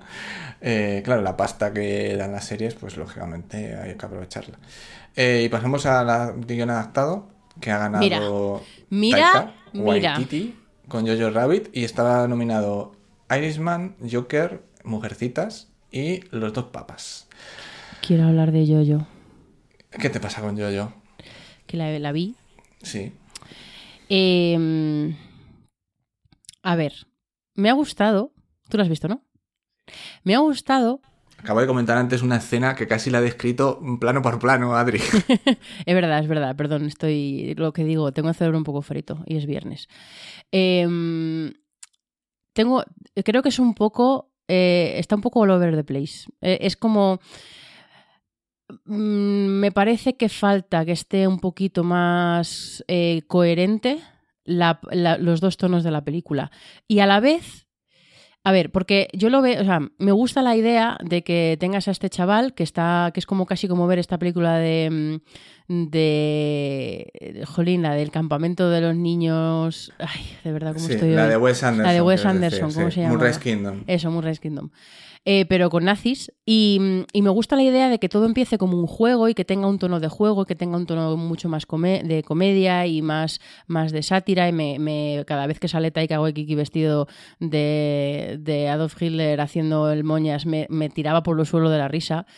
Pero, y, eso, y me gusta que poco a poco se vaya rompiendo a medida que este chaval eh, tiene ese paso como hacia la madurez, ¿no? Y sobre todo ese despertar de, de enterarse un poco de qué va la vaina y de que vaya entrando los sucesos dramáticos de la película y irrumpan en ese tono. O sea, conceptualmente me gusta esto, pero en la, en la ejecución no sé si me funciona. Y sobre todo, toda la parte con la niña.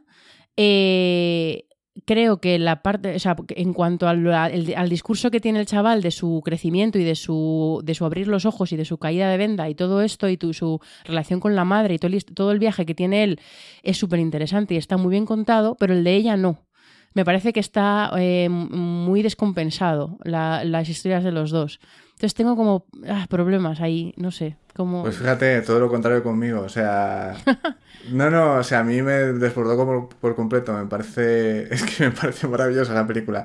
A lo mejor el guion no es tan bueno como el de otras candidatas aquí, no lo sé. A lo mejor está desequilibrado, puede ser. Pero mira, yo es que me, me- me dejé abrazar por el tono de la película, por el personaje. Creo que tiene una sensibilidad muy especial a la hora de manejar al, al niño y la relación con la madre. Y cómo eso va como dejando pozo hasta que de repente te, te mete, pues eso, la escena aquella de que le gira la cabeza en la plaza, que me parece un momento brutalísimo. No, no, y tiene momentazos y todo el detalle de los, de los zapatos de la madre. Y por cierto, Thomasin Mackenzie, que tenía que haber sido nominada actriz secundaria, la Mira. niña. Thomasin Mackenzie está, es la protagonista de Live Lo- No Trace, que la veáis ya de una vez, por favor. Y esa niña tiene un futuro, eh, pero vamos, que esta, esta niña va a ganar un Oscar en algún momento. Ya te lo digo. Aquí Adrián Izquierdo lo dijo en plevista. Pero ya digo, aquí, yo creo que lo combina para mí bien, y de hecho, pero y llega un punto en el que es- esa, esa, esa risa, esa sátira, esa, ese humor cómplice que tiene la película se combina y se fusiona tanto con, con el drama y la tragedia tan grande que hay debajo de todo, que pues eso, ¿no? Que consigue bordear las dos cosas, o sea, caminar por entre los dos tonos que a mí me parece que lo hace muy bien. Pero claro, ya lo digo desde una película que a mí personalmente me ha flipado absoluto, absolutamente. O sea, no te puedo decir otra cosa. No, a mí me ha gustado, ¿eh? Lo que pasa es que, bueno, pues le veo esos- ese problema. O sea, el momento pero- en el que aparece. eh, el momento en el que aparece eh, la tontería esta del, del, del uniforme de Sam Rockwell, Hmm. que lleva un triángulo rosa invertido, invertido por cierto, con las plumas y todo esto. O sea, tan solo pensar eso, o sea, ya Oscar, me parece. Yo en esta categoría, eh, Team Mujercitas para siempre. Sí, o sea, bueno. sí. No, no, que, que, a ver, que Mujercitas el trabajo que tiene de adaptación está... Os Vamos a remito al episodio anterior de Belevista en el que de- en el que saturo el micro hablando de El Mujercitas, trabajo que un tiene el que trabajo que tiene adaptación esta película a Mujercitas desde una mirada contemporánea y al mismo tiempo siendo fiel a la obra y al mismo tiempo introduciendo ese nivel metatextual de que te explica el propio contexto de la obra con sus personajes. Y además le da el final que, original que quería la autora y al mismo tiempo te justifica todo eso y luego le da el final que tiene la, la propia novela. O sea, por favor, aparte de, estructura, personaje, lo que quieras, pero solamente con esa idea conceptual, y, es, y era un encargo, que, que Mujercitas con Greta Gerwig era un encargo que originalmente no iba a dirigir, solamente iba a escribir el guion, pero cuando vieron Lady Bird, los de Sony dijeron, anda, si parece que también sabe dirigir. Y entonces le dieron la, verdad. dirección. Esta película es un encargo, para que luego digan de los encargos en Hollywood, ¿vale? Solo decir eso. Yo, yo voy, a, voy a hacer un comentario. ¿Te acuerdas de cuando Noah Baumbach eh, sus primeras películas las escribía con Greta Gerwig y siempre hablaban de su musa? Greta Gerwig era la musa de Noah Baumbach. Ay, en fin, bueno. Em, bueno, vamos a pasar ya al bloque de mejores películas. ¿Qué me dices? ¿Qué me dice lo que te cuento, Mari? Vamos a empezar por mejor película documental porque no he visto absolutamente ninguno.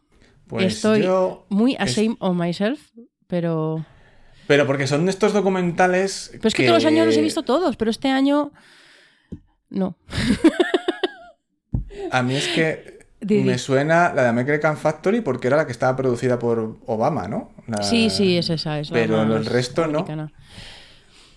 Qué raro que haya ganado la producida por Obama. Seguro que es Está, casualidad. bueno, para nuestros oyentes más puestos, estaban en American Factory, The Edge of Democracy, The Cave, For Voy a y decir, Honeyland. voy a hacer una cosa ¿Qué vas a que a lo decir? mejor me voy a ganar enemigos, pero en general en los premios de academias y, y tal, donde vota mucha gente, la parte de documentales suele ser bastante sesgada respecto a la producción de documentales que hay en general y se suele caer mucho en nominar por temas, por el tema del momento, por un tema muy potente y más por que por la propia película en sí, propio documental. O sea, hay ejemplos muy claros todos los años, en los Goya, en los tal, eh, en España y en todos los países pasa. Y aquí también. Hace poco leía una, una serie de, de artículos que sacó Steven Follows, que es un tipo que hace, que bueno, tiene una newsletter y cada semana pues publica un estudio. Él eh, eh, utiliza IMDB, utiliza un montón de bases de datos a las que tiene acceso él, es un profesional de la industria y hace pues sobre todo mucho de datos y habla de como cosas generales de producción, de distribución, de tal. Y hace poco sacó eh, un artículo muy largo en cuatro partes de cómo estaba cambiando la industria y con un montón de enlaces a sus artículos y tal. Podemos poner un enlace en el, en el blog.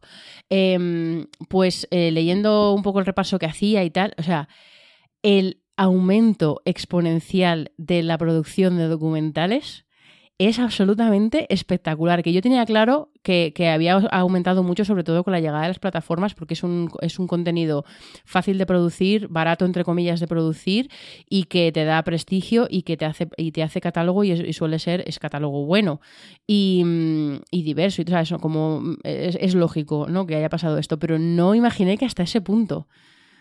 Pero bueno, como no hemos visto ningún documental, pues tampoco tenemos nada que aportar en esta categoría, así que vamos a pasar a eh, Mejor Película Internacional, que está nominada Polonia con Corpus Christi, Macedonia con Honeyland, eh, Francia con Los Miserables, efectivamente, España con Dolor y Gloria y eh, Corea del Sur con Parásitos.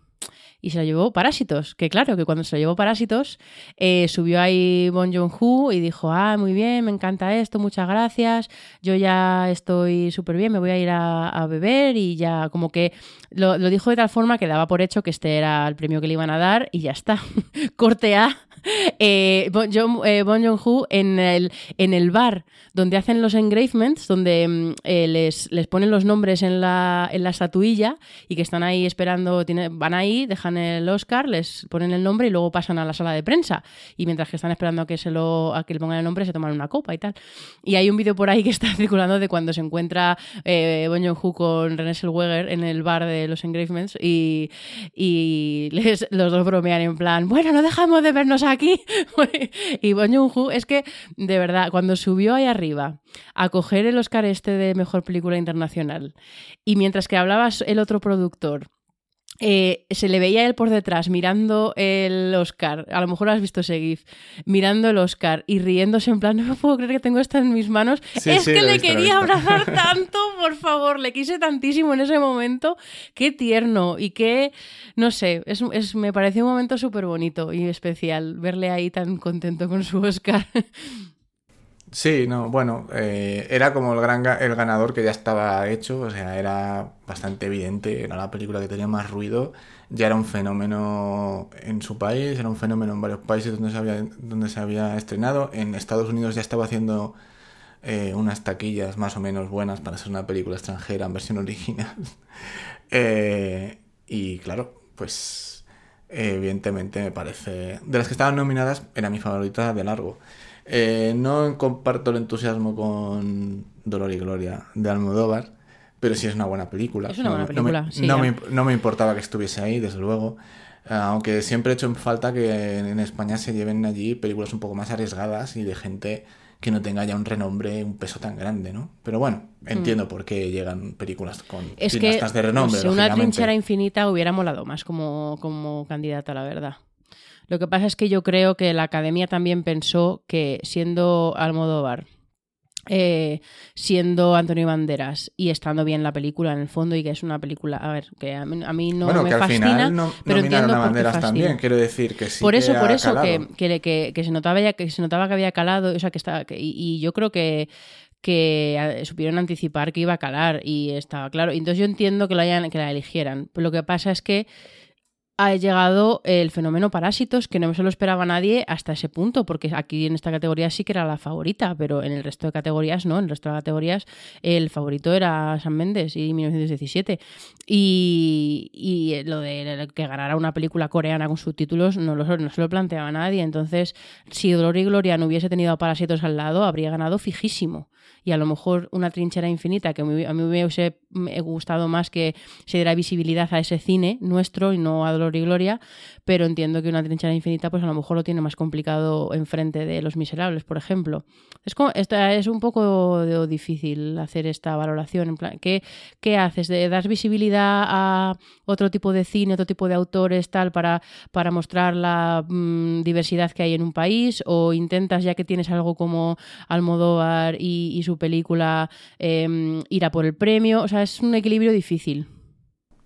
Sí, sí, desde luego, no, no hay una respuesta clara. O sea, yo tengo mi opinión, pero entiendo perfectamente que, que la decisión se tome en función a ciertos Hmm. valores más estratégicos que otra cosa.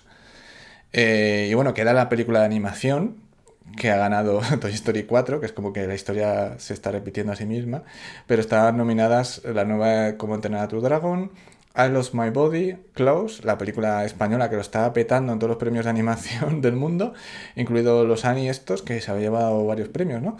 Y también... Varios no, de- todos los que podía Todos, llevarse. sí, vale. Y Missing Link, la última de Laika, que a mí me dejó bastante frío, la verdad. Me pareció un poco... eh, un poco como los Box Trolls, me dejó en plan... mm, está bien, pero no es lo que espero yo de Laika, ciertamente. Ay, pues a mí Vox Trolls me encantó. Yo todavía no he visto Missing Link porque, porque no he podido, pero, pero tengo ganas. Eh, De las que hay nominadas, muy a favor de Toy Story 4. Ya dije todo lo que tenía que decir de la película en su día. Me gusta mucho lo que han hecho con ello y, y me parece que está muy bien que gane. Aunque bueno, no sé, pues también se echan falta un poco más de variedad respecto a las que se Claro. A ver, obviamente yo, eh, como además ha habido hay mucha, yo creo que el argumento eh, recurrido de mucha gente con lo de Toy Story es que es, es que es Toy Story 4, es que las historias originales, tal, y yo sí que quiero defender que, que la capacidad que ha tenido Toy Story de seguir encontrando historias que, que- y, y seguir encontrando evolución emocional para sus personajes y ya lo hablamos aquí, no vamos a hablar mucho más, pero a mí me, me, gust- me gusta, me parece que está merecido el premio. Ahora, es lo que dices, que, que teniendo Toy Story ya está claro que está bien, ya está claro que nos gusta. Y teniendo pelis como, ya no digo de la de Klaus, que es española y hubiera molado que hubiera ganado, pero la, de, la francesa, la de I Lost My Body, es, eh, es, una, es una gran película y es una película diferente, con otro tipo de arte, con otro tipo de sensibilidad. No sé, habría estado bien. ¿Has visto Klaus, por cierto? No, no he llegado a verlo todavía. Está muy bien. Es que creo, tampoco la, la he comentado aquí, yo creo. La vi durante las navidades, pero me ha sorprendido mucho porque dentro de que es una película familiar, obviamente, eh, tiene mucha, mucha, como un núcleo ahí emocional muy bien contado y mola mucho cómo coge el, pues el, la mitología, el mito este de, de Santa Claus, ¿no? Y lo construye un poco desde, desde la realidad, o sea, o, desde un poco la construcción del, mito, ¿no? Y, o de la, sí, de la mitología o de la historia, de esta eh, fábula que, es este señor, pero eh, no sé, me pareció muy original la forma que tienen de contar la historia y es una y la animación es muy bonita y, y, ahora entiendo que estaba todo el mundo bastante emocionado con Klaus durante las navidades, yo la he visto más tarde, pero te la recomiendo porque está en Netflix. Y... Yo es que película navideña la única que vi fue Noel, la de Anna Kendrick, este año. Pues mira de Klaus porque, porque yo creo que te va a molar, te va a molar. Está, tiene ahí una sensibilidad muy bonita. Y vamos a pasar a eh, el, último, el último bloque. Mejor película y mejor dirección, que las podemos comentar si quieres juntas. Sí, porque ahí, por ejemplo, Vamos hay a una decir. cosa que siempre se va a decir, que es si hay nueve nominadas y cinco directores, resulta que hay cuatro películas que se dirigen solas siempre. Entonces es muy extraño todo, siempre. Bueno, esto es un sí, esto es un debate que podemos tener, pero a mejor dirección estaba nominado Bong Joon-ho por Parásitos, Sam Mendes por 1917, Todd Phillips por Joker. Tú quieres el salseo, el salseo de Sam Mendes. Eh, Martin Scorsese por El Irlandés y Quentin Tarantino por eh, la suya. Y es que es un título muy largo y siempre me da pereza decirlo. Y además de esas cinco películas, eh, estaba nominada eh, Ford vs. Ferrari, Jojo Rabbit, mmm, Mujercitas, eh, Historia del matrimonio y ya está, porque solo son cuatro. Entonces, ganó los dos premios eh, Bong Joon-ho, ya sabéis, por eh, mejor película Parásitos y mejor director él. Eh, para, para, el disgusto visible de Sam Mendes. Sí, de una cara de ¿qué me estás juntando? What the fuck? Y, pero primero, antes de que entremos en la valoración de la película y de todo lo que significa esto y demás, me, quiero hablar de eh, Bong Joon-ho otra vez porque si ya era fan, porque me gustan mucho sus películas, básicamente, porque a él no le conozco, eh, lo poco que pude ver de él en la gala me ha, ha, hecho que todavía me guste más, porque realmente se le ve un tío, aparte de súper humilde, y que se, se, se percibe 100% que, que ama el cine y que le gusta, no tiene este punto intenso como por ejemplo cuando salió Joaquín Phoenix, que era como, pero señor, salga ya del escenario, cállese. Estamos destruyendo el planeta. Ah, pero es que, no, pero es que fue, cuando llegó ese momento, ok, pero todo el, todo el build-up de eso, o sea, no sé, tuvo un discurso rarísimo de, de señor intenso.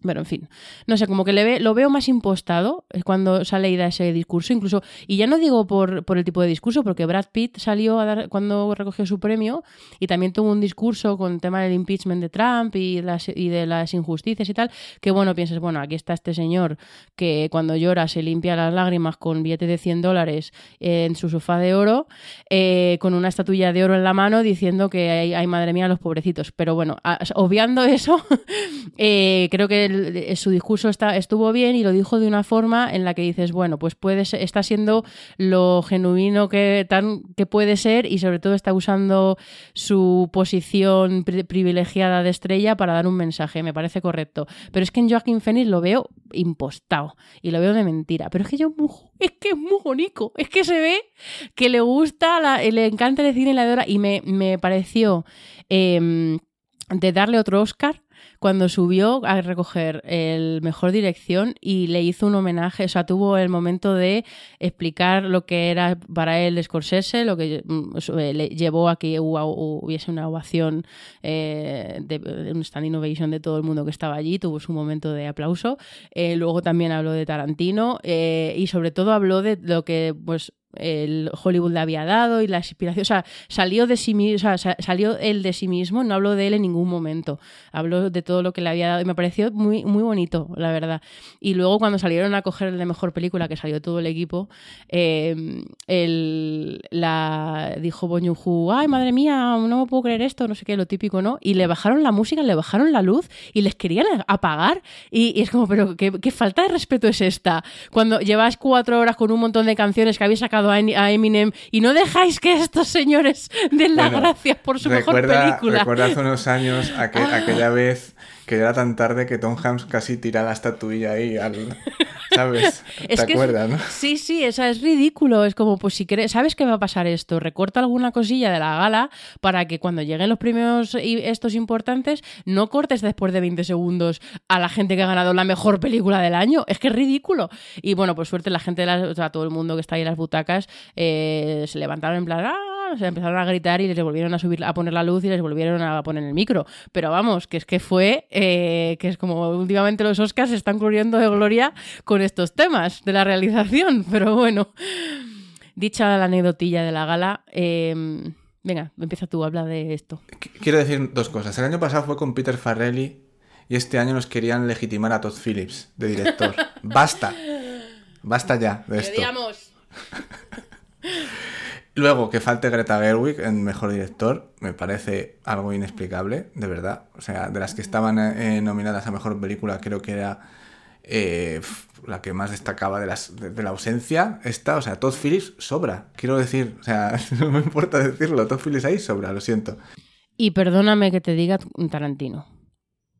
Porque, porque ya sé que te gusta mucho, pero ya tiene muchas nominaciones. Y yo, o sea, de verdad, no, no quiero que parezca que odio a Tarantino, ni muchísimo menos. Podéis recurrir a archivo de esta peli, ya la he visto, y descubrir No, la yo cantidad no odio de a los tarantinos. que- Todos mis amigos son tarantinos. Podéis descubrir la cantidad de veces que yo he hablado bien de una película de Tarantino. Los Odiosos 8 me uberflipa. Y, y eh, me parece que su, la- su dirección ahí es espectacular. Pero a mí, en esta película, en la de Hollywood, es que no me dice nada. De verdad, es que no sé. Bueno, No entiendo, no valorando- entiendo lo de esta película, de verdad. Valorando no también las nominaciones, creo que este año, pues bueno, había cuatro películas que a mí me gustan mucho, como son Parasite, Jojo Rabbit, eh, Mujercitas. Eh, bueno, son cinco. 1917 y la de Tarantino, ya es que se me pega todo de Tarantino y ya no la cuento, pero son cinco. Eh, cinco pelis que me gustan bastante, mucho. Eh, y luego pelis así como de mayor a menor interés, la de, la de Mangold Ford vs. Ferrari me parece una peli muy apañada, una película muy convencional de estudio, pero, joder, muy bien hecha y con un rollo casi, bueno, este rollo que tienen las últimas películas de Mangold, más de western, casi, cómo rueda las escenas y, esas, las secuencias de carreras, como he comentado antes, me gustaba bastante. Eh, Marriage Story me parece una buena película, aunque le pueda coger mm, algunos defectos o pegas que le, que le pongo. Y desde luego, pues El Irlandés es una peli que a mí me deja bastante frío en general. Tú no la has visto, pero bueno, a mí es una peli que no, yo jamás la hubiera puesto entre, entre las nominadas aquí. Y Joker ya ni cuento, o sea, Joker es que me sobra todo. O sea, si tuviese el, el chasquido de Thanos, imagina quién haría desaparecer. Joder, eso, eso es un juego peligroso, ¿eh? Si tuviera el chasquido de Thanos, que es como si yo tuviera la libertad de Death Note. Eh, nunca acabaríamos con esto. Pero eso, que, que las cinco películas que he comentado, que me parecen de un nivel muy alto y que me parece muy bien que se reconozca al menos estando ahí en esa, en esa, en ese grupo, en esa categoría de, de mejor película. Eh, pero bueno, eh, el trabajo que hay en estas películas es muy diferente en algunas. O sea, quiero decir, lo que hace Sam Mendes en 1917, que es una cosa eh, de un concepto muy potente que tiene que llevar de, pri- de principio a fin, eh, con Parasite, que es más, pues esto, eh, esa, esa sátira, ese montaje visual, ese humor que tiene de slapstick mezclado con la crítica social, yo que sé, todo el tema este tan de humor muy bruto de Jojo Rabbit al mismo tiempo, con la sensibilidad que tiene por ahí, el trabajazo que tiene eh, Mujercitas, de los personajes, de la interacción entre las hermanas, cómo rueda esas escenas en las que están todos hablando a la vez y se entiende y no y huye de esa rigidez y huye de ese, esa tendencia a ser excesivamente literaria a la hora de adaptar una obra además tan manoseada ya eh, y hacerlo de forma original eh, y hacerlo de una forma moderna y con una sensibilidad muy concreta.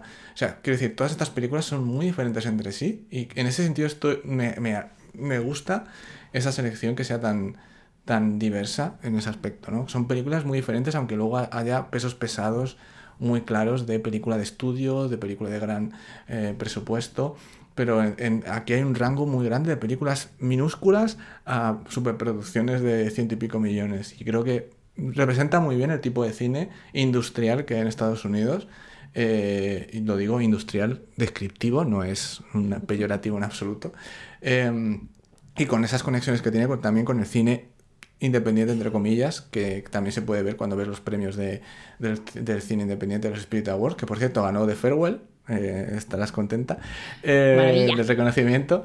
Y eso, ¿no? Eh, creo que este año ha sido, a pesar de que puedes quejarte de ausencias o de, o de reconocimientos que no se entienden muy bien, eh, este año sí que ha habido películas, muchas películas que me interesaban.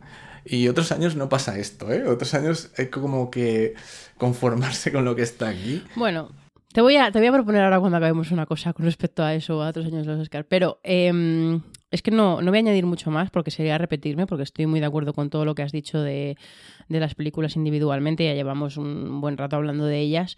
Eh, simplemente decir que creo que es la primera vez en muchísimo tiempo, no sabría ahora mismo decir cuál es la última vez que pasó, que gana mi favorita en los Oscar. Eh, y sobre todo no esperaba que pasase con una película coreana en Hollywood, eh, que ni siquiera obviamente la gente la ha visto en versión original con subtítulos. Eh, y esto es un antes y un después, porque ya no solo es que sea una película extranjera, es que es una película de género. Es una película que tiene terror, es una película que, que además tiene una cosa no es una película extraña, aunque dentro de que es de las más accesibles que he podido, que, sea, que he visto de, de, los coreanos, que eso ya hemos hablado muchas veces aquí de lo bien que mezclan géneros y, y lo raro que resulta, que resulta a veces eh, desde Occidente el, el, aproximarse a su manejo del tono, sobre todo cuando combinan el, el, humor con el drama, porque a veces son muy extremos. En The Host, por ejemplo, hay un, es un gran ejemplo de esto. A mí la escena del del funeral me dejó completamente descolocada, pero me, me, gustó ese descoloque, pero bueno, no deja de ser un descoloque. Y, y, y quizá Parásitos no, no hay tanta, tanta distancia cultural porque es más accesible en ese sentido, pero aún así, aún así tiene un, un manejo de diferentes tonos y de diferentes géneros y de diferentes tal, que, que no sé, que, y además es curioso que una película que va sobre, sobre los ricos que no se enteran y, sobre estas cosas eh, eh, guste tanto en Hollywood, pero eh, no sé, me parece un paso adelante dentro de la academia, dentro de la industria del cine muy, muy guay y lo, un poco retomando lo que decías antes que seguramente ahora salgan muchos parásitos. Ojalá, o sea, es lo único que digo, ya que, ya que tenemos que vivir con esto de que siempre tenemos que ver las eh, cuando algo triunfa en, en, televisión, en cine, en estas cosas que, que es tan difícil encontrar la, receta para el éxito, cuando algo triunfa y de repente salen un montón de copias, mejor que sean copias de parásitos. Eso es lo primero. Es como cuando eh, ganó, bueno, cuando triunfó tantísimo en su momento el sexto sentido y de repente salían todas las películas tipo el sexto sentido con todo ese tipo de giros finales y tal. Bienvenido sea eh, películas que intenten ser la mitad de buenas que Parásitos. De verdad, yo estoy on, totally on board con esta idea. Bueno, el efecto inmediato ha sido que la taquilla de la película ha aumentado, al menos en Estados Unidos y en España que se sepa, que le atraía a la aventura con una película, una distribuidora pequeñita de cine independiente que no estaba pasando por su mejor momento.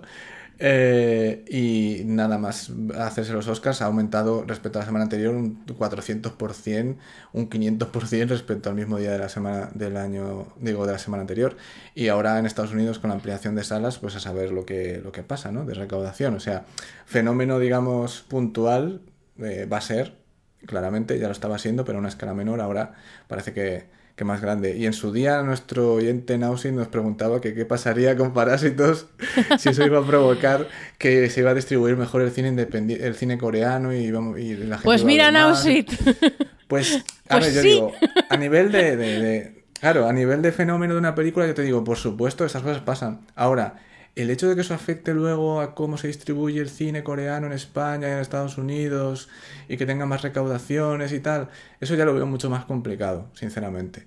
Mm, puede afectar en el sentido de que, mira, pues ha, se ha adaptado Snowpiercer, pero Snowpiercer era una película hecha con un reparto internacional, ¿no? Mm. Eh, son cosas muy diferentes.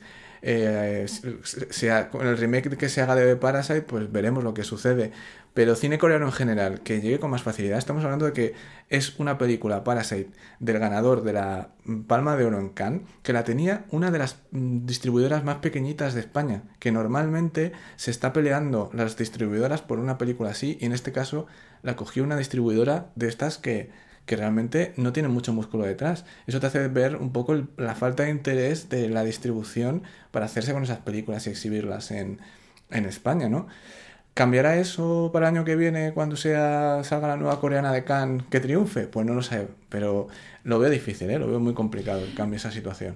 A ver, es, es difícil desde el punto de vista de que no deja de ser eh, cine extranjero y que igual un poco lo que estaba diciendo, ¿no? Que al final Parásitos es una película que tiene ahí unos elementos y unas cosas que, que ha conectado con la gente y que, en fin, lo que, sea, que es buenísima. Pero eh, quizá, pues eso, de repente, eh, que, que de repente el cine coreano vaya a tener más aceptación, pues no lo sabemos, eh, pero lo que yo creo, sí que creo que obviamente esto es un paso hacia adelante, sobre todo a, que se abran las cosas, porque ahora, pues bueno, está saliendo en todas partes, en todos los medios especializados. Eh, Incluso, bueno, entiendo, no lo sé porque no, no, la, no, lo he visto, pero entiendo que después de los Oscars pues habrá habido muchos programas que se hayan hecho eco de lo de parásitos en Estados Unidos y que seguramente, igual que está pasando aquí, salgan las típicas de no sé cuántas pelis coreanas que puedes ver ahora. O sea, todo esto... Sí, pero, pero luego hay gente que son los true fans del cine coreano que bueno, se ponen pero... a quejarse de que es que hablan de películas muy mainstream. Ya, pero es pues que obviamente, el público es que, general claro, es que si no, no las conoce. O sea, el público general no las conoce. Recomiéndales tú, eh, ¿cómo me ¿Cómo me, se llamaba esta eh, que me, me, flipó a mí, eh, coreana, The Wailing? ¿Cómo se llama en España? Sí, esa, sí. Bueno, eh, o sea, le pones El esa aullido, película sí. al público general y dice, pero ¿qué me estás contando, primo? No, o sea, no... Hay, hay, que ser realistas y creo que precisamente es bueno que, que se, esa, estas listas, estas recomendaciones, estas cosas que está haciendo ahora la gente a raíz de parásitos sean cosas que precisamente lo que hagan es a, eh, atraer todavía más a la gente y no expulsarla. Es mejor empezar por las que son un poquito, hay menos distancia cultural y son menos peculiares y luego ya tendrán tiempo de entrar en las peculiares. Pero, pero no sé, si es que, a ver... Es, es que a mí me parece normal que, claro, claro. que, la gente comente esto, pero es que ya te digo, o sea, ha habido absurdeces muy grandes de... Es que ahora todo el mundo le gusta el cine coreano, ahora todo el mundo ve cine coreano porque pero, se lo dice Hollywood. Pero bueno, pero... esas son las inseguridades de los reparte carnets que se creen especiales porque ven cine coreano y ahora resulta que no lo son. Y, y luego lo más divertido, la, ves a la, a la, gente pelearse en el mundo de, del festival de cine, de la, del periodismo, de a ver quién antes había descubierto a, a Bong Joon-ho. Eso ha sido uno de los grandes momentos de la semana. Pero bueno, esas son las chorradas de Twitter, que no son, que Twitter no es el mundo, aunque lo parezca, pero yo creo que dentro de que de, de, una cosa realista, de que al final es una industria, hay unos intereses, hay unos dineros y la distribución es complicada y la exhibición es complicada, creo que obviamente un, un, el Oscar de Parásitos sí que eh, va a tener mucho impacto positivo en, en el cine eh, en el cine asiático y en el cine extranjero y tal. O sea que una... Sobre todo que parece que se empieza a notar que hayan metido en los últimos años a tanta gente nueva y de todo el mundo eh, entre los votantes, entre los miembros de la academia, ¿no? Porque recordemos que hubo una, hay una campaña que llevan varios años haciendo en los que están metiendo a cientos de personas mm, nuevas sí, sí. Eh, de todo el mundo, jóvenes, mujeres eh, de diversas nacionalidades. Eh, para intentar hacer la academia un poco más diversa, porque recordemos que el, votante medio era un señor de, de cerca de 60 años hombre blanco. O sea, esto era el votante medio que tenía la academia hace 5 años. Hombre blanco de mm, cerca de 60 años. Entonces, lógicamente, las cosas estaban como que un poco rancias. Olía a cerrado ya, en la academia. esto es así. Sí, ¿no? y últimamente en, en, los Oscars hemos visto cómo premian a muchos directores y a películas de, o sea, estaban, pues, sobre todo los mexicanos les lo estaban petando. Pero bueno, ya es vemos cierto. que no, ya no vemos que no es cosa solo los mexicanos, sino que en general eh, el mundo extranjero está a tope en Hollywood, así que que siga el año que viene España. Eh, no sé con qué película, pero... Bueno, pues hasta que ha llegado ya este episodio. Yo creo que hemos comentado de largo todo lo que se podía comentar, incluso más. Hacía eh, mucho que no te aguantaba dos horas seguidas, ¿eh? Y una polémica de baratillo. Y una polémica de baratillo, montaje. es verdad. Con el montaje. Me parece fabuloso esto. Los buenos tiempos. Este es nuestro. Eras una, eras una vez en esta peli ya la he visto. Este ha sido un podcast muy nostálgico. Efectivamente, un remember. Pues nos podéis decir qué os han parecido los Oscars y, y replicar nuestra falta absoluta de criterio y de profesionalidad. Una cosa. No, no, no, no. no. Sí, dime. Que dime. no hemos comentado el resultado de la encuesta. Por favor, las estadísticas. Es que me, me alucina una cosa, eh, gente, eh, oyentes. No sé si estáis escuchando este podcast, los que habéis participado. Eh, sí, sí, lo tengo aquí, vamos. Ha habido los tres máximos acertantes. No voy a decir lo- los nombres aquí, lógicamente.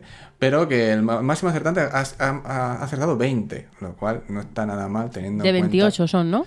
De 24. De 24. porque el 28 es porque hay otros campos ahí que no cuentan. Ah, vale. Son 24 categorías nada más, que en 20 no está mal. Y luego los siguientes ya pasan a 18. Pero ha sido muy gracioso porque había categorías donde lógicamente era tan claro quién iba a ganar que la mayoría lo, lo, lo ha acertado, ¿no? Sobre todo los de interpretación. O sea, la interpretación era como el 90% o el 80% de, de los resultados ha- habían acertado perfectamente. O sea, la, la temporada de premios en eso sí que no, no falla. Pero donde ha, donde ha fallado sobre todo la gente, lógicamente, es en dirección y, y película, que la mayoría estaba a favor y estaba segurísimo de que iba a ganar 1917 porque era como la gran película de este año. Eso dirección, pero es que en película. Claro, en película todavía más exagerado. Ah, vale, sí, no, no, vale, lo, lo he visto mal. Pensaba que era la de Tarantino y digo, ¿pero qué decís? Eh, En guiones también ha acertado bastante la gente. Tenía muy claro que iba a ganar Parasite, que es algo que me sorprende. Y, y- y la otra era el Joker, sí. Em, y no sé, eh, sí, bueno, y película internacional también estaba todo el mundo a tope con eso, la mayoría lo ha acertado. eh, y cosas así que me llaman la atención. La banda sonora del Joker, mucho fan del Joker, tengo que decir, está, no, no sé por qué. La, la- la canción del Elton John también ha ganado, mucho fan de, de Rocketman aquí, por lo que veo, que están muy a tope con esa película. No sé, mm, ¿tú viste Rocketman? No habías visto No, Rocketman. no, no lo he visto todavía. Yo es que no tengo muchas ganas después Yo- de la otra gran película. Ya, no tengo mucho interés, tiempo. pero justo tuve esta conversación cuando estábamos viendo los Oscar y, y me la recomendaron con mucho ahí, en plan, no tiene nada que ver con Bohemian Rhapsody. Y digo, bueno, pues a lo mejor me la acabo viendo así, porque entretenidilla tiene que ser. Otra categoría donde la gente ha acertado mucho es la fotografía de Roger Dickens en 1917, que eso también Pero la hay gente una claro. categoría. hay una categoría en la que hay el 100% de los acertantes. Ven, sí, al final del todo. Di- se llama tus datos, nombre e email. Me cago en la magic. que me da, me hace gracia que te ponga el porcentaje de esta categoría. Lo pone todo, porque lo pone todo. Ya claro. comunicaremos a los ganadores, a los máximos Sí, acertantes. vuestro premio es que podéis decirnos temas a tratar en nuestros episodios dedicados Guau. a los oyentes y temas variados. Es que el presupuesto ha bajado por de nada por este premio tan maravilloso. Efectivamente. Y ahora sí que te Eh, puedes despedir. venga. Ya sí, todo lo que queráis decirnos, replicarnos y tal, nos lo podéis hacer a través de nuestros medios de contacto que son variados y diversos y muy útiles. que son, Adri? ¿Cuáles son? Arroba pelivista en Twitter. Entrar arroba estaplayalavisto.com es nuestro correo y en estaplayalavisto.com está todo, los, los capítulos, quiénes somos, eh, mm, eso, todo el archivo, todos los medios de contacto, dónde escuchar, toda la información está ahí. En el blog también ponemos todos los enlaces de cosas que hemos hablado, enlace a nuestro letterbox con las películas que hemos mm, comentado en el podcast. Bueno, en este no creo, porque en este, como es de los Oscars, pues no, pero normalmente sí que lo hacemos, en fin, cosas. Sí, efectivamente. También tenemos por ahí el enlace a nuestro coffee, donde nos podéis invitar a, a una, a una, un daiquiri de estos, una margarita, para esperar mientras nos escriben nuestro premio de podcast que no va a existir porque ya ha pasado el plazo y no lo he inscrito. Esto es así. Esto es una información perfectamente irrelevante. Nos ha pasado lo mismo en OTV. Pero sabía que iba, claro, pues que lo leí el otro día, por eso me quedé un poco. Eh, y ya está, y hasta aquí ha sido este, este episodio dedicado a los Oscars, eh, tan corto como siempre. Eh, nos estamos esforzando por ello. Eh, pues nada, yo soy Ramón Rey. Y yo, Adrián Izquierdo, adiós. Hasta la próxima.